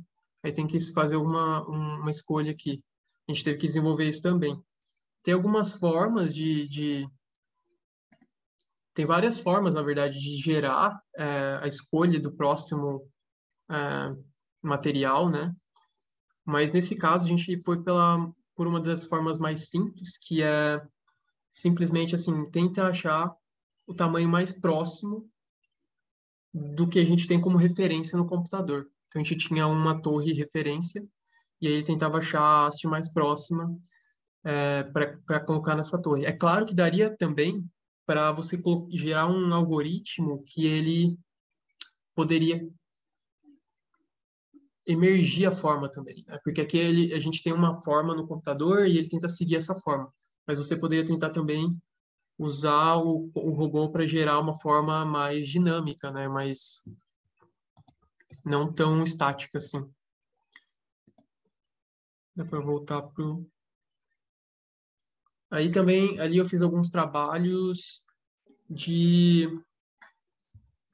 de Hewitt, aqui no, no iTech, eles têm muito trabalho para estagiário, assim, é uma, uma espécie de estagiário, que você faz um auxiliar de laboratório ali, você tenta ajudar os pesquisadores com o que eles precisarem. Aí, nesse caso aqui, eu auxiliei na fabricação, em alguns testes de fibra de carbono. Foi bem legal. Eu aprendi bastante com, sobre fibra de carbono. Fibra de carbo, carbono é, é muito tóxico. eu não fazia ideia. Você tem que usar proteção do pé à cabeça. Aqui ele está sem o, o gorrinho, mas ele deveria estar tá usando o gorrinho. E se espirrar alguma coisa, você tem que lavar na hora. Então, assim, para mim, a fibra de carbono era uma coisa incrível, maravilhosa, até eu chegar nesse ponto aqui que eu fui, um, eu desapaixonei, sinceramente. Aí agora, para mim, eles estão fazendo uma pesquisa sobre fibra de fibras naturais, que eu acho interessante, mas a, as resinas ainda são um problema. Assim, a, a fibra de carbono é, essa, essas peças aqui, inclusive, foram para a Bienal uh, esse ano, não lembro mais. É, foram, foram, foram piso da Bienal de Veneza. Eu não sei se vocês viram, vou abrir para vocês aqui.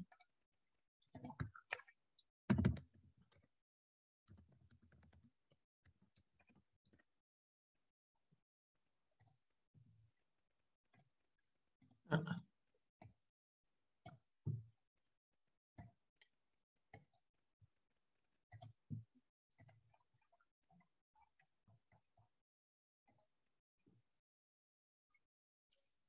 Só uma imagem aqui.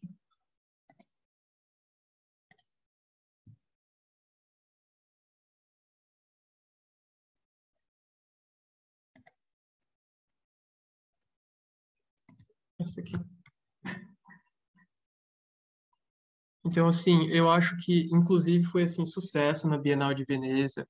Foi um dos projetos mais comentados. E eu acho o projeto lindo, mas agora, sabendo que ele foi de fibra de carbono, eu, eu não. Eu acho que assim. Ele, porque assim, eu, eu fico meio dividido, porque que eles chegaram é, a primeira aula foi assim, o futuro da arquitetura tem que combater a crise climática e uh, crescimento populacional. E aí, de repente, eles fazem uma, uma mansão de fibra de carbono e fibra de vidro, que isso não é reciclável, né? Isso é por lixo, com certeza, não tem o que fazer depois. Então, não sei, fico dividido agora. É, agora tem a fibra, fibra natural, que é, tem uma, que é uma tentativa aí de evitar isso, né? A fibra de carbono é muito mais resistente, a fibra de vidro também, do que a fibra natural, mas não tem como dar fim nisso, né? E é um lixo que é não é um lixo fácil de ser descartado, de ser descartado também. É um lixo mais complicado, é um outro é um outro tipo de lixo também. Você não pode queimar, você não pode, enfim, porque ele libera gases tóxicos. Então é bem complicado. É, fibras naturais, eu acho que é uma possibilidade, inclusive é, esse enfim, é, falando da fibra de carbono, esse aqui é o Buga Fiber, que foi fabricado também desse jeito. Lindo também, incrível. Processo de fabricação incrível também. E aqui é um o de fibra natural, que inclusive ele esse aqui foi um dos testes que eu participei de carga, né, que basicamente a gente coloca uma corrente aqui, uma corrente aqui, um, e aqui a, a, prende na madeira aqui. É uma, é uma, eu achei que assim o teste também ele foi meio, meio feito sem tanta tanto rigor científico, digamos assim, porque a gente tem sempre uma ideia assim, nossa, lá na Alemanha vai ser super rigoroso, milimetricamente, assim, a gente que montou essa base de madeira. e tá vendo que tem algumas isso aqui é meio que uma gambiarra, então, não é tão rigoroso assim. É, e aí, conforme vai puxando essas correntes, a gente vai, vai, vai ah, incrementando aqui o peso na, nessas balanças, né? Nesses medidores. E aí, conforme vai chegando no nível que quebra, uh, tem esse, esse equipamento aqui, que eu não lembro o nome agora. Uh, estação total, eu acho, isso. Aí você tem umas etiquetas que você consegue identificar, tá vendo aqui tem um, uma delas, que você consegue identificar quanto que moveu. Então, assim, é, não, tem, tem umas gambiarras, mas mesmo assim o teste, o, que, o teste serve para in, in, informar a pesquisadora, que nesse caso aqui é a Marta, que está de primeiro plano, é ela que precisa entender da força. Então, se para ela aquilo ali está funcionando, está funcionando. E é mais na intuição dela também. E aí, é, esse aqui é um pavilhão de, fibra de, de, fibras naturais, que foi o pavilhão que a turma anterior à minha fez no estúdio deles. Então, a gente fez prédio de madeira, eles fizeram esse, esse, esse, pavilhão de fibras naturais, que é esse pavilhão aqui. Ficou muito bonito também, incrível. E, enfim, eu ainda não fui visitar, tenho que dar uma passada lá. Aí um outro Rio que eu fiz, uh, eu participei da elaboração desses desenhos aqui do, do Urbat Tower. Eu trabalhei com o Dylan Wood e com a Kim Mendes e a gente fez esses desenhos. O Urbat Tower, esse, esse prédio aqui, essa torre de madeira, é, a sacada dessa torre de madeira aqui é que ela foi toda feita com uma madeira que ela entorta com a umidade da água, né? Então, a, ela é curva, mas ela é curva porque ela foi molhada, digamos assim. E depois eles conseguiram pegar essa curvatura por causa da umidade e usar a favor. Então, essas curvas é que elas não foram fabricadas na CNC, elas foram elas emergiram, né? Elas, segui, elas através de esforços naturais, de propriedades da madeira, a madeira entorta com a umidade, eles usaram isso a favor e geraram essa torre. Enfim, isso aqui eu acho que esse projeto o que eh, foi mais interessante para mim, assim, foi um trabalho de desenho, não foi nem tanto de, de design computacional ou qualquer coisa, mas eu consegui aprender tudo sobre essa torre. Eu acho que assim o, o mais interessante para mim foi entender como que eles conseguem, na verdade, os patrocínios para fazer uns projetos como esse. E aí eu cheguei assim e perguntei para o Dylan, e, e, como que vocês uh, conseguem fabricar esses projetos, né? Como, quem que paga por isso? Ele, ele mostrou assim para mim, ó, são vários lugares, não é só um. Você tem, eles, eles montam assim, uma apresentação e o Akin Mendes ele vai apresentando para várias pessoas e várias empresas. E aí ele é, é, um trabalho isso, é um trabalho de ir atrás de fazer esses, uh, de achar esses patrocínios. Mas é, é isso que faz ser possível.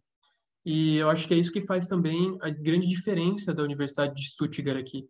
Essa combinação entre a indústria e a pesquisa e a academia. E eu acho que aqui dá para eu falar um pouquinho de, de 10 coisas que eu aprendi de fato, que eu acho que aí dá para começar justamente com essa, que é a conexão da universidade com as empresas. Uh, aqui, uh, por exemplo, no, meu, no nosso mestrado, a gente está fazendo um trabalho que precisou de um equipamento de pressão, é, de para fazer um robô. É, eu, ainda, eu ainda não posso falar também que está acontecendo. Deixar aí de surpresa.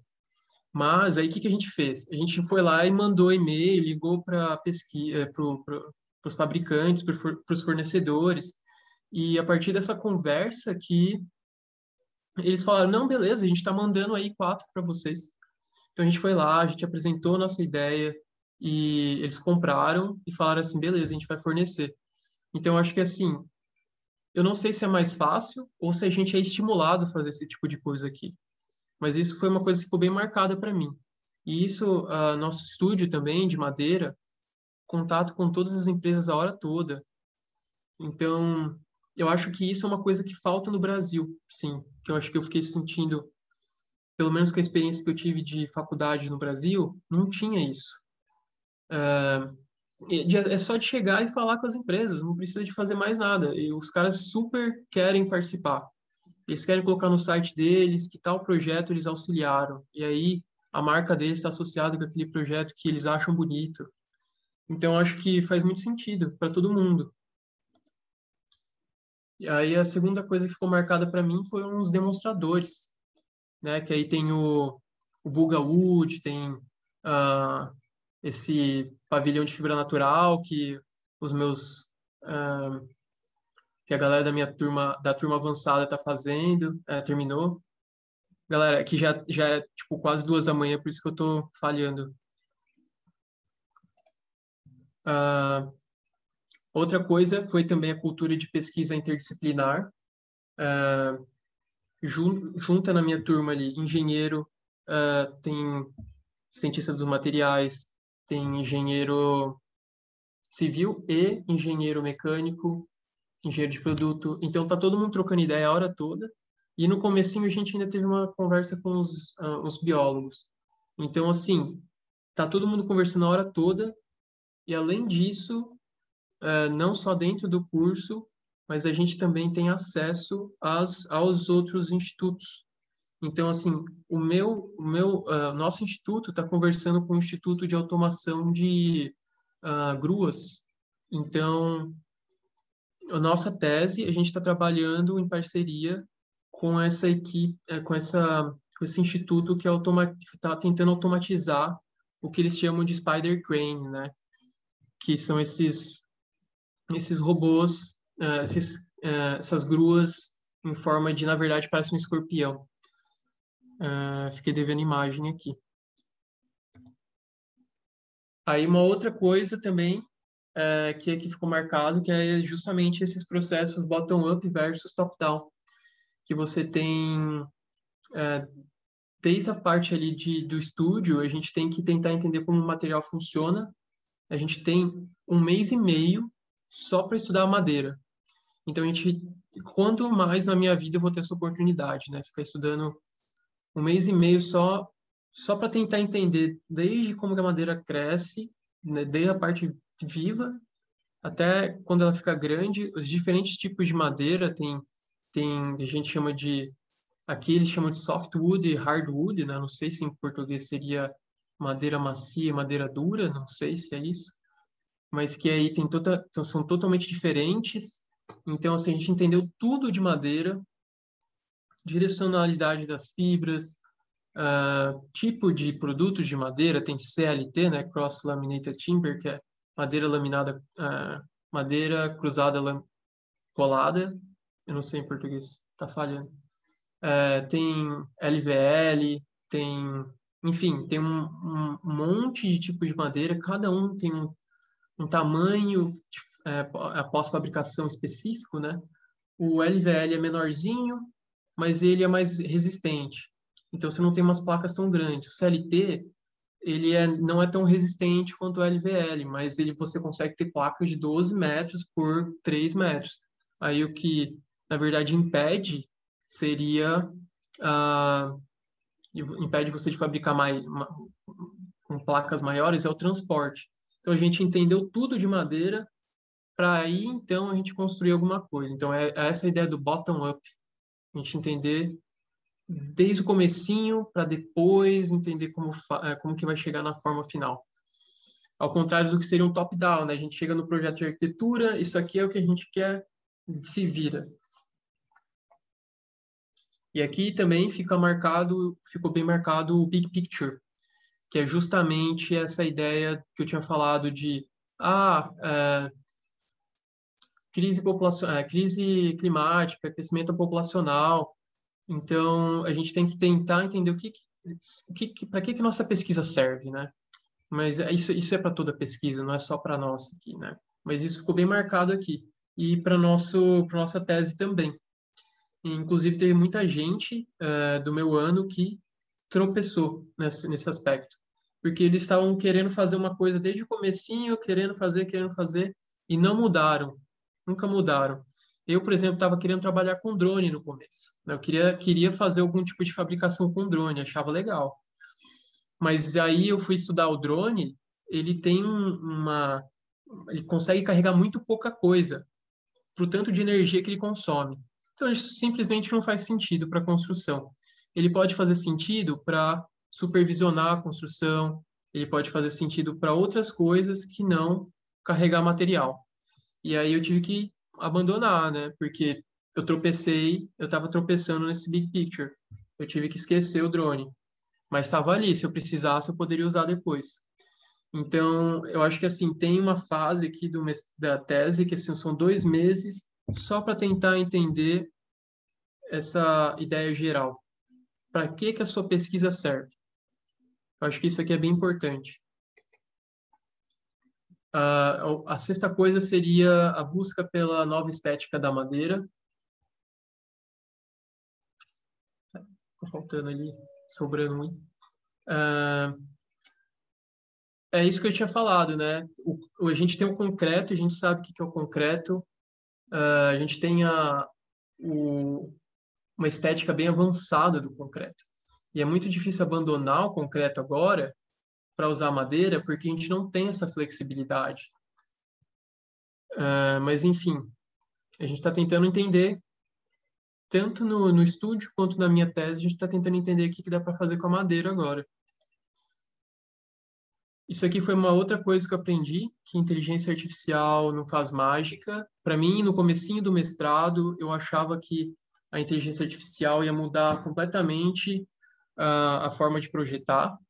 Agora eu já vejo uh, a inteligência artificial, pelo menos no, no, no, do jeito que está indo agora, para que, que ela está servindo, ela não, ela é mais uma ferramenta, né? Porque o que, que acontece com a, com a inteligência artificial? O que, que a gente tem hoje? A gente tem o machine learning, deep learning, e para a gente conseguir fazer alguma coisa com, com isso, a gente precisa de muito dado.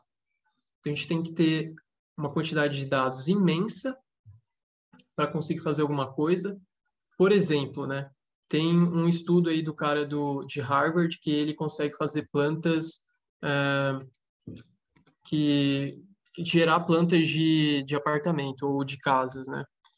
Deixa eu ver se eu acho aqui.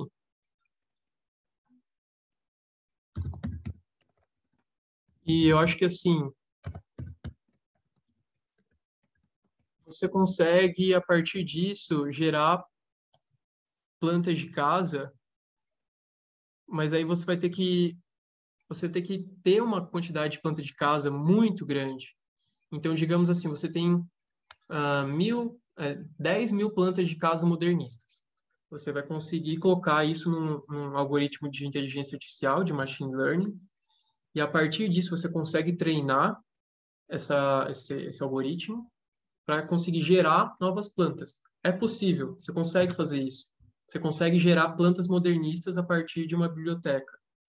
Mas o que, que vai acontecer? Você vai gerar plantas modernistas. Você não vai gerar uma planta barroca. Né? Você não vai gerar uma planta é, pós-moderna. Você vai estar presa naquele banco de dados inicial que você criou. É, então, assim, você está preso naquele domínio. Você pode fazer um, você pode combinar um monte de, de, de bancos de dados diferentes e você vai conseguir gerar uh, novas plantas, mas você nunca vai conseguir criar um novo estilo arquitetônico. Eu acho que essa que é a grande questão, porque quando eu comecei a estudar inteligência artificial, eu acho que teria, eu achei que teria no, o estilo arquitetônico que emergiria a partir da inteligência artificial. Mas uh, até agora, pelo que, o, que a gente, o que a gente tem não serve para isso, não é bem isso que ela faz. A gente pode usar a inteligência artificial, por exemplo, para muito bem para questões urbanas. Eu acho que aí é uma coisa que poderia ser usada. É, que você, o crescimento urbano é uma coisa que é, é você consegue fazer previsões. Se você, você tem dados, uma quantidade de dados imensa. E para inteligência, para machine learning, você precisa de dados. Você precisa de muito dado. Não adianta, e ainda mais, você tem que ter um dado muito bem trabalhado, né? Você vai querer ter uma, gerar plantas uh, de casas, você tem que gerar, digamos assim, você tem que ter uma, um PNG ou um JPG de 200 por 200 pixels, ou 100 por 100 pixels, ou maior, não sei, enfim. E todas as outras plantas de casa que você quiser, você tem que transformar naquele formato. Então, assim, é um trabalho gigantesco para a arquitetura. Para você ter um banco de dados eficiente, isso sozinho já é, já é um grande trabalho. Então, assim, eu conheço, por exemplo, ali, que também teve. Tem algumas empresas que estão tentando fazer alguma coisa com isso. É, por exemplo, teve o WeWork, que eles tentaram. O WeWork é basicamente uma empresa que gera espaço de trabalho, né? Então, você tem ali é, um escritório para 10 pessoas. E isso no mundo inteiro. Então, eles são um, um, domínio ali, né? Um, um, padrão bem estabelecido. Então, eles conseguem ali colocar alguns sensores, ou uma câmera, ou qualquer coisa que, que identifique é, se o usuário está feliz ou não. Eles captam esses dados e aí, a partir disso, eles conseguem gerar plantas otimizadas para fazer o usuário mais feliz, digamos assim, mais satisfeito. Então, isso é possível, porque eles têm uma sala de tamanho determinado ou um espaço de tamanho determinado que facilita na hora de gerar esses dados. Né? Então, eu acho que, assim, eu acho que ficou bem marcado para mim isso, que a inteligência artificial uh, ainda está no comecinho na arquitetura. Assim como a arquitetura é sempre a última de adotar as coisas também, né? Mas eu acho que isso é importante, é bem, é, é, é bom por um lado, porque a gente pode simplesmente olhar o que, que as outras áreas de tecnologia estão fazendo e e tentar mais ou menos prever o que, que a gente poderia fazer. Aí, a, a, oitava que é ponto, a, a biomimética como um meio e não um fim. Porque teve uma época que, para mim, assim, a biomimética era muito... Eu via a biomimética como uma forma de vender a, a arquitetura. Porque não tinha muito...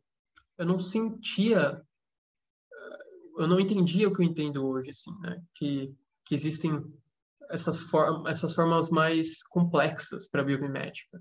Então, a biomimética, assim, ela não, não precisa... Você não precisa fazer um prédio usando a biomimética e falar, eu usei a biomimética. Você pode simplesmente usar algumas coisas que podem te ajudar uh, na sua estratégia ali. Você pode usar, olhar para a natureza, ver como eles resolveram, como a natureza resolveu esse problema e tentar aplicar, tanto de, usando algum tipo de processo uh, ou uh, usando a forma ou o ecossistema, como, como eu falei anteriormente. Mas que isso não precisa, você não precisa forçar a barra, né? você não precisa falar, e eu vou fazer alguma coisa que pareça com coral. Aí você está forçando a barra. Você tem que, beleza, vou tentar entender que o coral poderia me ajudar a fazer o que eu quero fazer. Eu acho que aí sim faria mais, faz mais sentido. Uh, o nono ponto, eu acho que é uma, é uma questão aí que já começa a entrar o que, que a gente poderia fazer no Brasil, né? Porque aqui na Alemanha faz sentido usar madeira, porque eles têm algumas florestas aqui em volta, eles estão dizendo que a floresta está crescendo, mas eu não tenho certeza, eu nunca cheguei a pesquisar a fundo isso, mas eles estão falando que está tendo, está uh, crescendo mais árvore do que eles estão consumindo, ah, em geral, as florestas da Europa estão crescendo. Eu fiquei meio confuso com isso, porque agora que entrou no, pandem na pandemia, o preço da madeira triplicou. E aí eu não entendi por que ainda, eu não, não tive tempo de pesquisar. Mas, enfim, a madeira para eles aqui faz sentido. Mas, e para gente, né? A gente, para gente seria mais um, um, um, Alguns lugares no Brasil faria sentido a madeira mas em alguns outros lugares talvez seria terra, o barro, né, o bambu. Então, assim, tentar entender no lugar o que, que tem disponível e aí, a partir disso, você começar a estudar aquele material, tentar entender as propriedades dele, o que, que você consegue fazer a partir daquele material. E aí, eu, eu queria trazer isso como reflexão aqui. Uh, e no Brasil, né? O que, que a gente poderia fazer? Uh, porque no Brasil a nossa realidade é bem diferente, não tem nem comparação. Aqui o problema deles, né, eles eles estão tentando fazer prédios de madeira agora, uh, e tem algumas startups que eu conheço aí que estão tentando basicamente, o, vou falar mais para frente aí que o BR Ingles está querendo fazer uma empresa agora também, né, sobre de moradia. Mas enfim, o nosso problema é isso aqui, ó, é favela. Tem favela para todo lado no Brasil. E isso aqui, quando começar a ter crise climática, eu não sei o que vai acontecer. Vai ser uma loucura.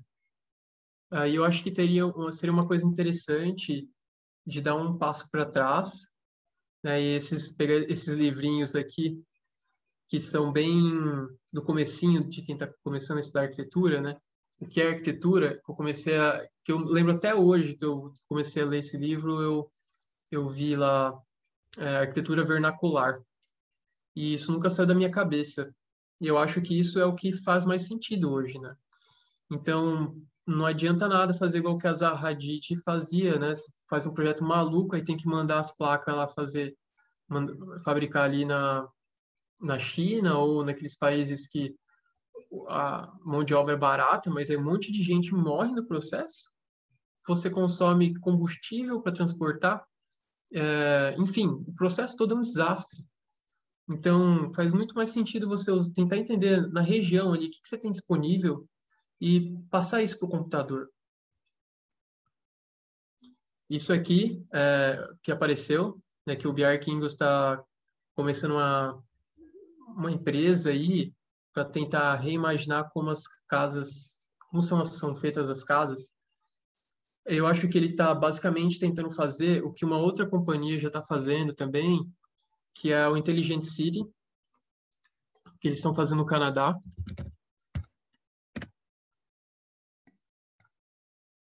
Que é basicamente essa, essa startup aqui, eles estão tentando modularizar a construção é, de madeira de uma forma computacional.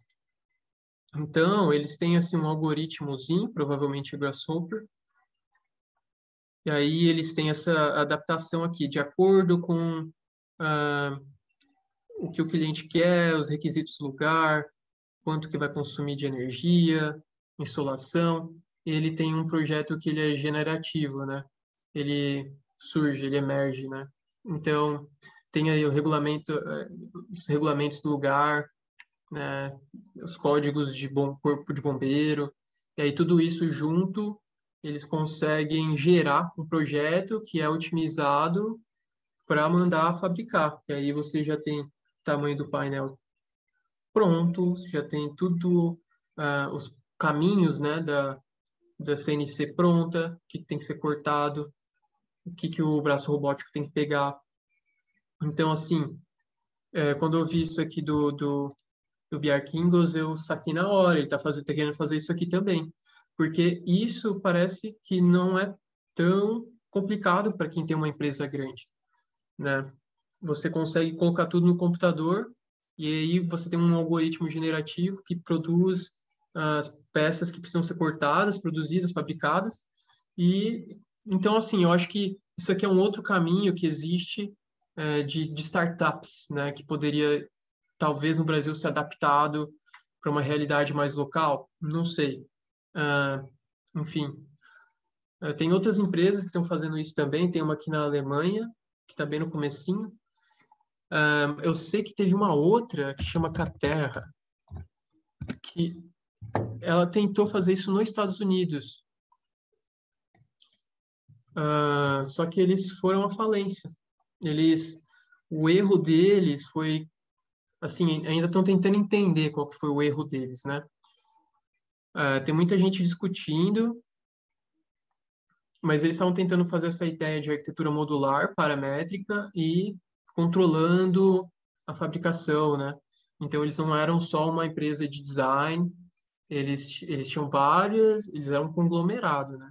De, de fabricação, design, produtos. Uh, o que ouvi falar que li, que eu li até agora, foi que eles tinham uh, é, CEOs em, uh, e os donos, né? Os, os executivos, eles não eram da área de arquitetura. Então eles entraram achando que ia ser uma coisa assim, que ia ser exponencial. E acabou que foi bem limitado, assim. Chegaram e deram de cara com uma realidade da, da, da arquitetura e construção civil que é muito tradicional, demora muito para adotar novas tecnologias. Tem grupinhos formados já, né, na arquitetura.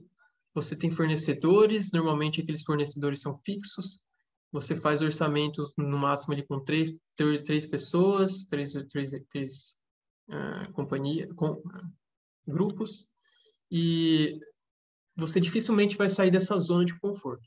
Então, assim, é muito complicado chegar e tentar gerar, criar essas empresas na arquitetura, porque existem essas barreiras. eu não sei nem falar, assim, é tipo, é uma coisa muito estabelecida já, muito dura. E era uma empresa gigantesca, assim, tinha é, tinha capital assim recebeu do SoftBank bilhões de dólares. Então, assim, para eles terem ido à falência não é fácil mesmo. Mas aí a gente teria que olhar o que, que foi o erro deles e pegar de exemplo.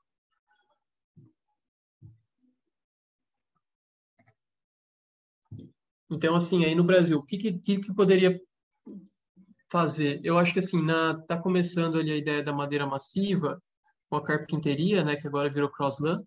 Eles estão tentando dar um passinho nessa direção. É, pode, pode ser que aí seja uma oportunidade de criar novas empresas desse tipo. Isso é uma possibilidade. É, e qual que seria a estética da madeira massiva no Brasil? Né? Essa é uma pergunta interessante porque aqui eles têm braço robótico para todo lado. Aí no Brasil, a gente tem mão de obra sobrando para todo lado. Né? Então, o que, a gente poderia fazer para tirar, usar essa, essa mão de obra? Porque aqui é isso, né? Qual é a ideia de automatizar tudo? Porque a mão de obra aqui é caríssima. Aqui, estagiário ganha 10 euros a hora. Imagina a pessoa formada.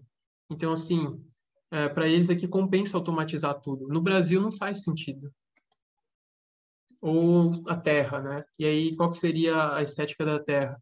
Eu trouxe essa imagem aqui de uma, uma a casa Covida, né? Que é essa casa impressa em 3D, que é uma, é uma casa impressa com barro, né? Então, assim, está combinando uma ideia de um material mais rústico, mais vernacular, sei lá, é, sei lá que é, se é desse lugar mesmo, mas com uma tecnologia mais alta talvez seria uma possibilidade também, não sei. Uh, o tijolo também poderia ser uma coisa interessante. Aqui o, é uma imagem do Eladio Dieste, né? Que ele fez coisas incríveis com tijolo e a gente tem tijolo no Brasil. Então, o que, que a gente poderia fazer com tijolo é, usando tecno uma, essas tecnologias que a gente tem, né? Será que a gente consegue dar um passo além? Eu acho que o tijolo parou no tempo, assim. A gente poderia é, dar, é, pegar o que o Eladio Dieste fez e dar um passo além. É, eu acho que, assim, e, e por que que eles não fazem isso aqui na Alemanha, né? Eu já ouvi falar isso. Ah, mas na Alemanha é, não, não tem estudo de bambu, por exemplo. É claro, por que, que eles vão fazer estudo de bambu? Para eles não faz sentido nenhum. Eu acho que isso, na verdade, é uma oportunidade para o Brasil. É uma oportunidade, uma oportunidade para a gente. Então, vamos estudar o, o, tijolo, estudar o bambu. Faz muito mais sentido do que ficar parado no tempo é, fazendo que a gente está fazendo. Então, assim, eu acho que o bambu ele tem uma oportunidade imensa, tanto é, em bambu engenheirado, que no Brasil eu não conheço, eu acho que não tem empresa que faz isso, uh, como o bambu em, no seu estado mais é, natural, né, que é esses cilindros. Eu acho que dá para chegar num, nos formatos mais interessantes. Isso aqui, por exemplo, é o ZCB Pavilha, que eles usam o bambu no seu estado de bending active, né? Que é, ele está torcido, então ele está ativamente é, forçando para fora. Então eles estão todos amarrados de uma forma que a força do bambu que está segurando, né? Que está empurrando a membrana ali, que está segurando tudo, a estrutura. Acho que isso aqui pode ser uma coisa interessante também, usar o bambu na sua, na sua forma mais é, natural, mas usando um isso aqui é totalmente computacional também, que é uma, uma possibilidade, e você chega aí numa estrutura é, leve e que pode ser fabricada manualmente também, né?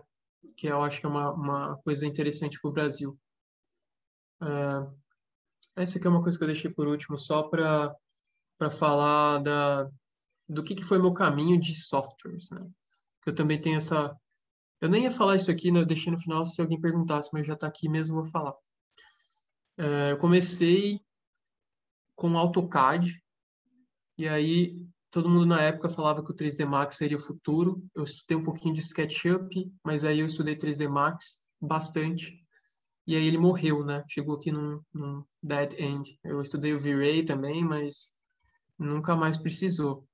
Depois eu fui para o Revit, Aí do Revit eu estudei um monte de coisa dentro dele, né, do Green Building Studio para você fazer análise ambiental, o Ecotect, que é, já era, Rest in Peace.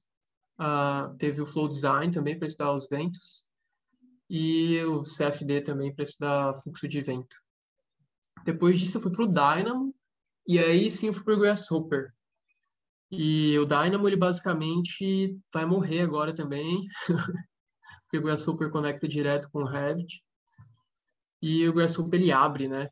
Ele, ele vai para o Firefly, que é a, a automação, vai para o Canguru, que é membranas, cabo, cable nets, é, Waverbird, que é mesh, Galápagos é, é um algoritmo evolucionário, você tem Ladybug, é, Ladybug que é para você fazer análise ambiental, que seria basicamente o que acontecia aqui no, no, no Revit. Já não precisa mais, só é direto aqui. E Culebra, que é agentes, o Caramba, que é análise estrutural, o Kiwi, o Kiwi também é análise estrutural, mas ele usa NURBS ao invés de Mesh, que é o Caramba é mais Caramba é mais linha e ponto, na verdade, e vértice. E aí você consegue, do Grasshopper, você consegue também conectar com Python muito facilmente e com C Sharp. Né? Então, eu aprendi esses dois aqui também no, no, no mestrado. E eu aprendi um pouquinho de RFM para aprender a fazer estruturas de madeira, mas não estou precisando mais, então deixei um pouquinho de lado. Mas esses dois aqui abrem muito também. Então, o Grasshopper ele abre para o Python e o Python ele abre para o que você quiser fazer. Então, eu acho que é, eu acho que essa é a grande vantagem do Grasshopper. Ele não é um dead end. E muitas, não só as empresas, mas todas, todas as universidades usam o Grasshopper e o, o Rhino, né? Porque é muito barato não, e você consegue comprar uma licença que dura a vida inteira. E eles, eles nunca são dead end, você acha pesquisa de todo lado. Eu acho difícil achar um, você conseguir saber todos os plugins que estão aparecendo para o Grasshopper, porque é tanto plugin aparecendo toda hora que fica difícil. Eu, eu só acabo pegando assim os highlights de quem de quem eu sigo, assim, os caras que eu acho que são é, importantes, que entendem bastante. É, mas é isso. É, se, eu queria trocar uma ideia com vocês aí também sobre sobre essa o que, que daria para ser feito no Brasil, né? Se vocês têm alguma ideia, qualquer coisa que vocês tenham aí para trocar ideia. Bem, Daniel, eu queria te agradecer, muito inspiradora sua palestra, né? Você trouxe vários pontos é, que, tanto no Brasil quanto sua experiência fora, que enriquecem muito a discussão que a gente tem feito, né? Tanto no, nas disciplinas da pós, quanto nas palestras anteriores. Então, queria te agradecer muito, né, por ter trago tantas informações tão ricas para a gente. Bem, é, pessoal, queria abrir para discussão, para debate, né, é, em relação a essa, essa experiência que o Daniel tem, que, que passa aí pelos principais escritórios que trabalham design computacional no Brasil e essa experiência especialmente na, na Alemanha, né, no programa de pós.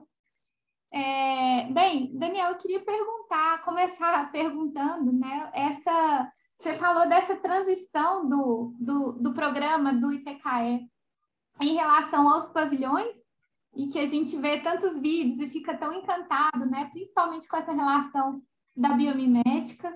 É, e, e, aí você fala que, que tem essa transição para eles fazerem algumas edificações mais convencionais, talvez, né, em madeira, aí, né, que não são essa exploração formal.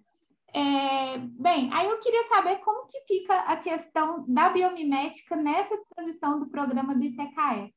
E também, assim, você acha que... O que, que você acha que motivou, principalmente, né? Eles é, direcion, redirecionarem, fazerem esse redirecionamento da pesquisa.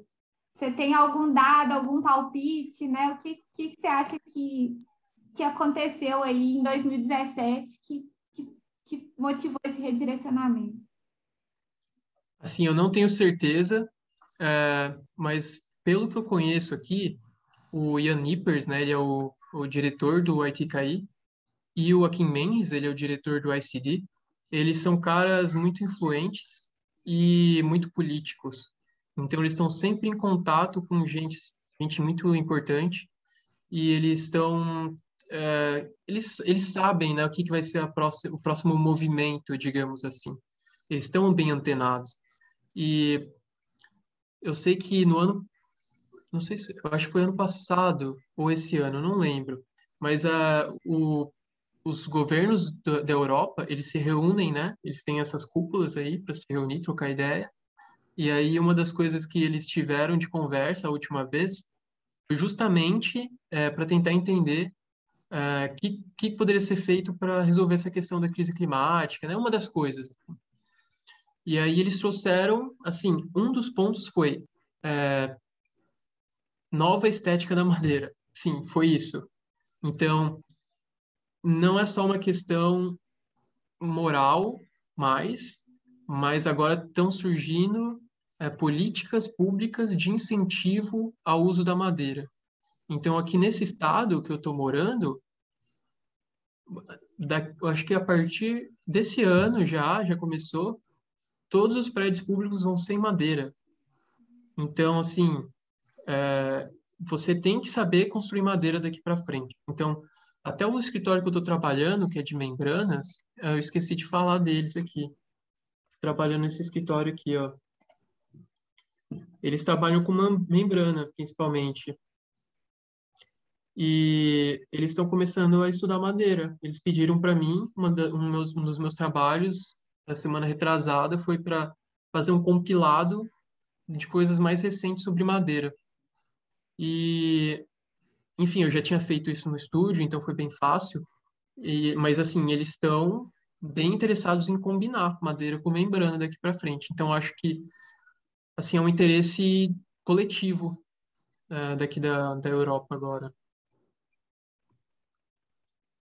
Bem, bem interessante nessa questão da política e da influência do impacto, né, sobre pesquisas que aparentemente não são mais de design, né? E aí tem tudo, tudo está bastante relacionado.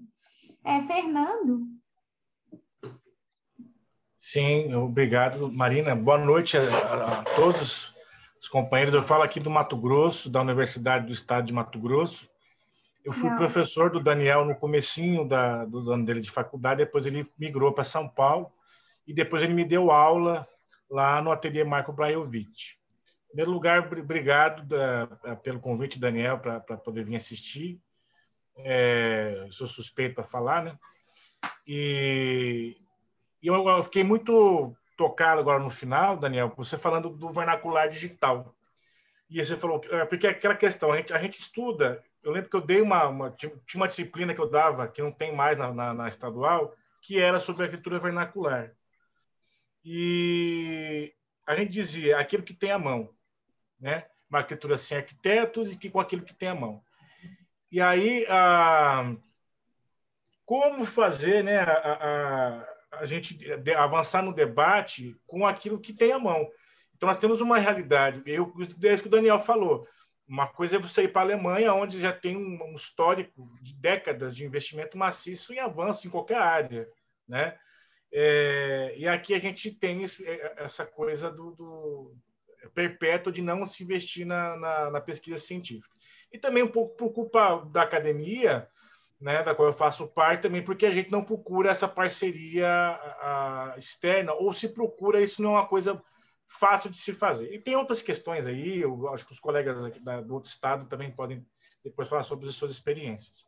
Mas, é, justamente, e aí você traz o Elário Dieste, eu gosto muito do trabalho do Elário Dieste, porque ele, ele já há pelo menos 60, 70, 50 anos atrás, ele adaptou a, a, as possibilidades de construção daquela região da Uruguai, ele tem obras no Rio Grande do Sul, tem obras no Rio de Janeiro, na Argentina, no Paraguai, no Chile, né, aquela região do Cone Sul, né, é, adaptou o que ele tinha, o que ele podia, para o custo, para a execuibilidade, para a beleza, mas a coisa mais importante, se você não tem robô, você adapta os engenhos que você tem à mão. De novo, a questão do vernacular.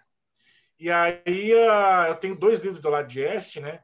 E ele fez projeto de forma móvel. Era uma forma que você reaproveitava e ela se deslocava na, na, na no canteiro em função da, da, da casca que ele ia desenvolver e além do controle de qualidade para você ter as partições da junta de dilatação e por aí vai.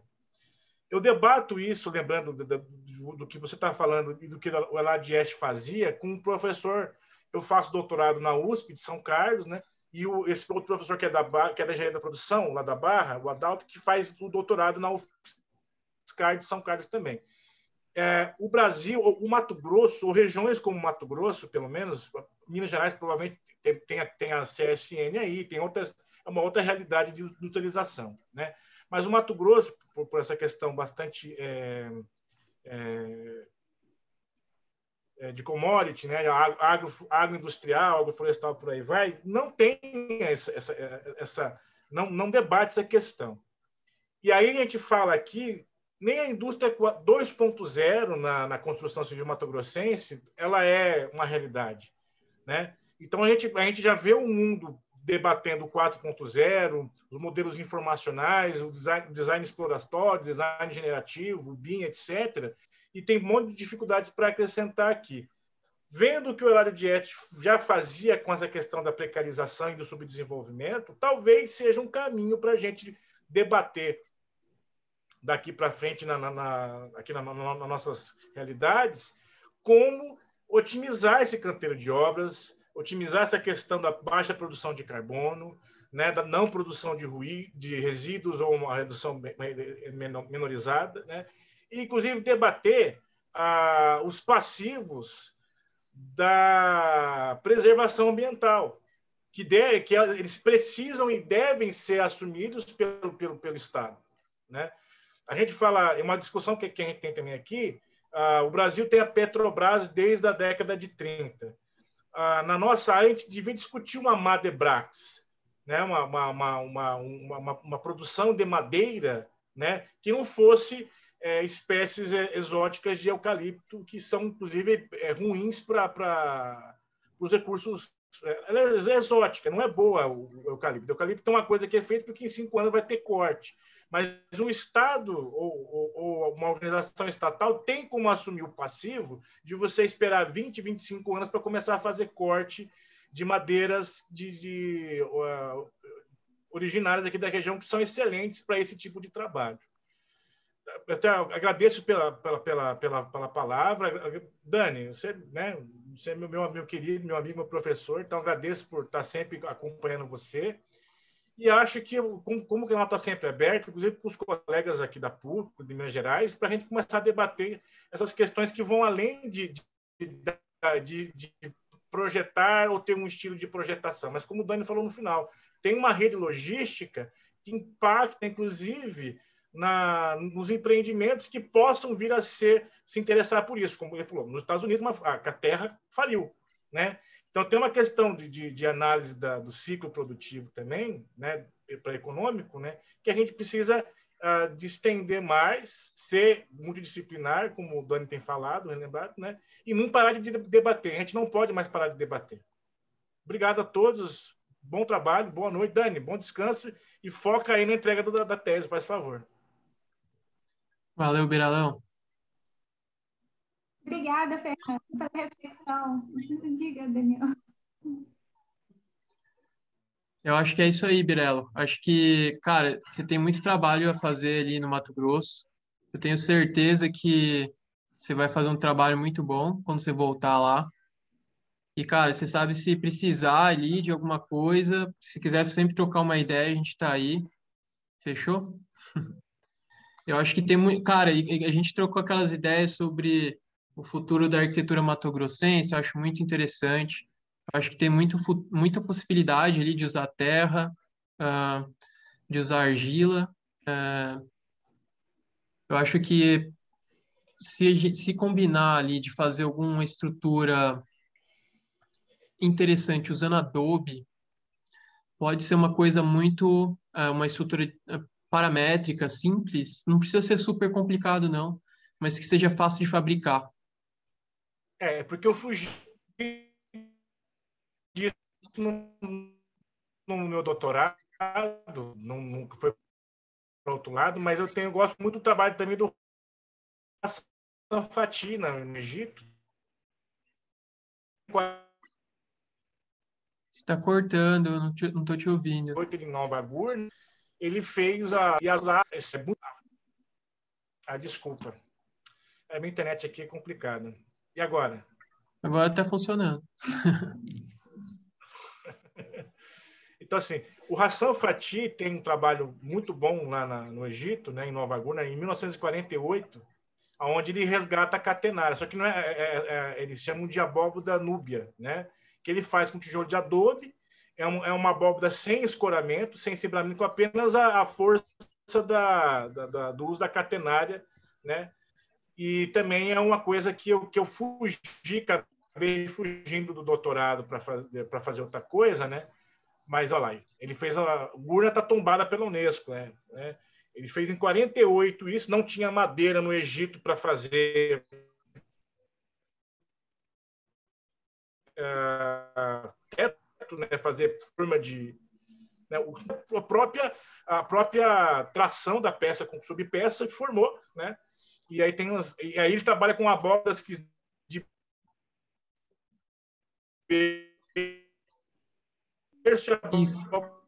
Fernando, tá, tá cortando um pouquinho o áudio.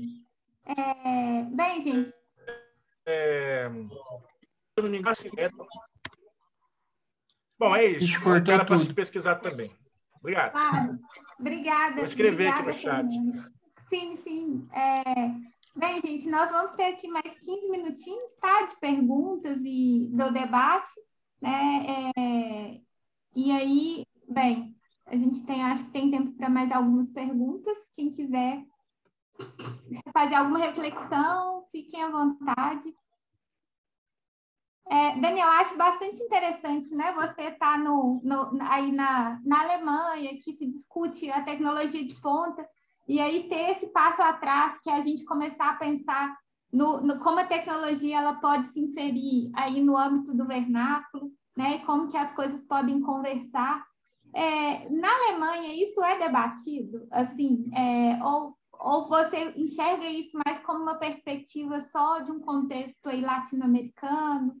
como que, enfim, nessa conversa do high-low, ela acaba sendo aqui um pouco mais discutida no Brasil. Existe isso aí na, na Alemanha ou, ou não?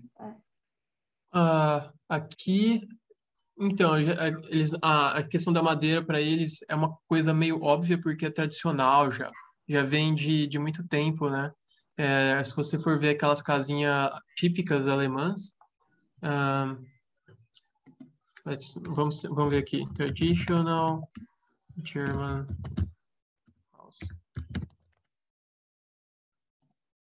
Elas são de madeira já, né? Então, assim, a madeira já é uma coisa que vem de muito tempo. Eles estão só mudando como ela é usada. Sim. Eu acho que...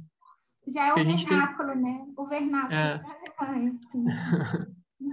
então, eles já estão usando o material do lugar.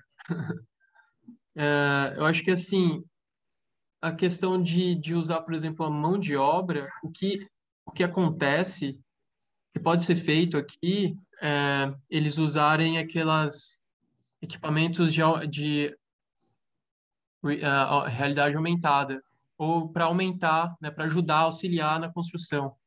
Por exemplo, eu lembro quando eu cheguei aqui no, no mestrado, eu assisti a tese da galera que estava se formando, e ele uma, uma das, um dos grupos desenvolveu uma luva que auxiliava as pessoas a pegar o tijolo e deixar o tijolo no lugar certo. Então, é, era uma luva que a pessoa pegava o tijolo e aí, conforme for chegando no lugar certo, a luva vai, meio que guiando espacialmente aonde a mão tem que ir. Eu acho que isso aí é um, o que eles poderiam fazer para otimizar a mão de obra. Então, eles estão tentando otimizar tudo a hora toda.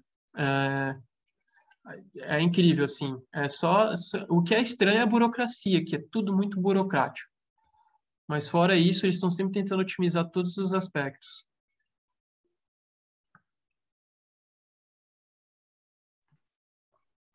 Bem, gente. Alguém mais gostaria de perguntar alguma coisa? Ah, eu queria comentar um, é, uma coisa bem rapidinho. Tem uma coisa que me intriga muito na, na prometria, assim, na, no design generativo, que é como você atrela identidade e cultura a um determinado produto. Por exemplo, nessa é, uma coisa básica assim, é, uma geodésica na Alemanha contra uma geodésica Bahia, por exemplo, o que é, nessas características morfológicas, biológicas, o que diferenciaria uma geodésica da outra? É uma coisa assim que, que eu fico intrigado. Eu quero ouvir a opinião de você, assim, o que, que você acha disso? Eu acho que isso aí é uma, é uma questão bem interessante, na real. Eu estava lendo esse livro, é, Materialidade da Arquitetura, é, do Antoine Picon, né? Tanto que eu coloquei uma referência dele ali. É, e ele fala justamente sobre isso. Ele, ele tenta trazer a, a simbologia, a animação da arquitetura. O que, que é isso, né? Ele primeiro ele, ele tenta separar material de é, matéria e de materialidade. A matéria seria a coisa primordial, que seria, por exemplo, a, a pedra, né? o, o barro o material seria uma coisa mais trabalhada e a materialidade justa, seria justamente isso, que é a simbologia atrelada ao material. Então, não é mais só um material rústico, mas é um material que tem carga cultural, uh, simbólica, e que tem provavelmente uma questão sobre ornamento embutida. E o ornamento na arquitetura é uma coisa que vai e volta, né? é, o modernismo tentou se livrar do, do ornamento. É, ironicamente, eles, os mobiliários são todos, enfim, eles são todos super, o design deles são uma forma de ornamento, né? Então, assim, é, se livrar do ornamento é uma coisa muito difícil, e eu acho que a gente poderia parar de tentar ignorar o ornamento por um tempo e tentar incorporar uma simbologia que faça sentido para gente, do lugar ou é, uma coisa cultural. E, por exemplo, essa imagem que está aqui na tela, né? Eu fico vendo isso aqui. Como que você colocaria uma casa dessa em Cuiabá? Porque isso aqui é otimizado para Cuiabá, né? Cuiabá é uma cidade infernal, quente pra caramba, e aí você coloca uma casa dessa aqui que tem que é otimizada para fazer o ar circular de uma forma que a casa fica fresca do lado de dentro.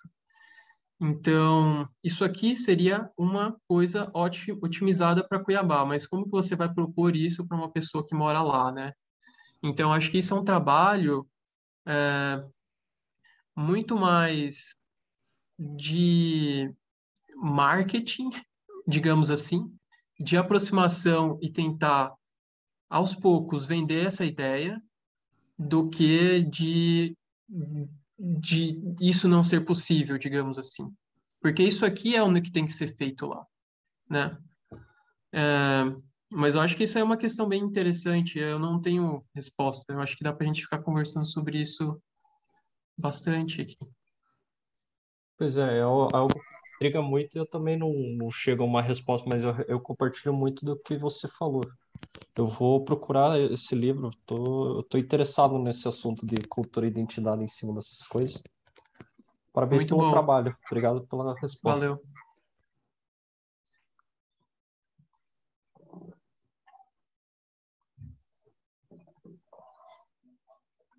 Bem, pessoal, acho que a gente já pode ir encaminhando para o final, né? Daniel, muito obrigada mais uma vez por compartilhar com a gente sua trajetória, né? Muito rica. É, você trouxe né, as reflexões do Antoine Picon, eu acho que tem tudo a ver com essa questão da materialidade, né? E essa relação com a cultura contemporânea, né? Ele faz reflexões bastante pertinentes, né? Em termos de estado da arte, essa relação política, né, é, principalmente, né, que a gente tem muito essa, esbarrando muito com essa perspectiva das questões éticas, sociais, né, é, quando, principalmente quando a gente está falando aí de canteiro, mão de obra, relação do material, é, bem, pessoal, então é, agradecer a todos que acompanharam também no, nosso, nossa terceira palestra, né, aqui no, no evento das conferências. E Daniel, muito obrigada mais uma vez e nos vemos, pessoal, na semana que vem, né? Vamos ter a matéria, a conferência do Matheus Sartori, né? Esperamos vocês todos para a gente continuar essa conversa e esse debate. É, Hugo, você gostaria de falar alguma coisa? Não, eu queria agradecer o Daniel, obrigado, super palestra, acho que seu trabalho é muito massa e tende só a melhorar com toda essa experiência que você está tendo aí. E agradecer o pessoal pela presença. Obrigado a todos. E fica o convite aí para a próxima, já que é a do Matheus Sartori no sábado que vem. Beleza? Massa. Isso aí, pessoal. Obrigado. Boa noite a todos. A gente se encontra gente. na semana que vem. Valeu, galera. Um abraço. Valeu, até mais. Tchau, gente. Boa noite.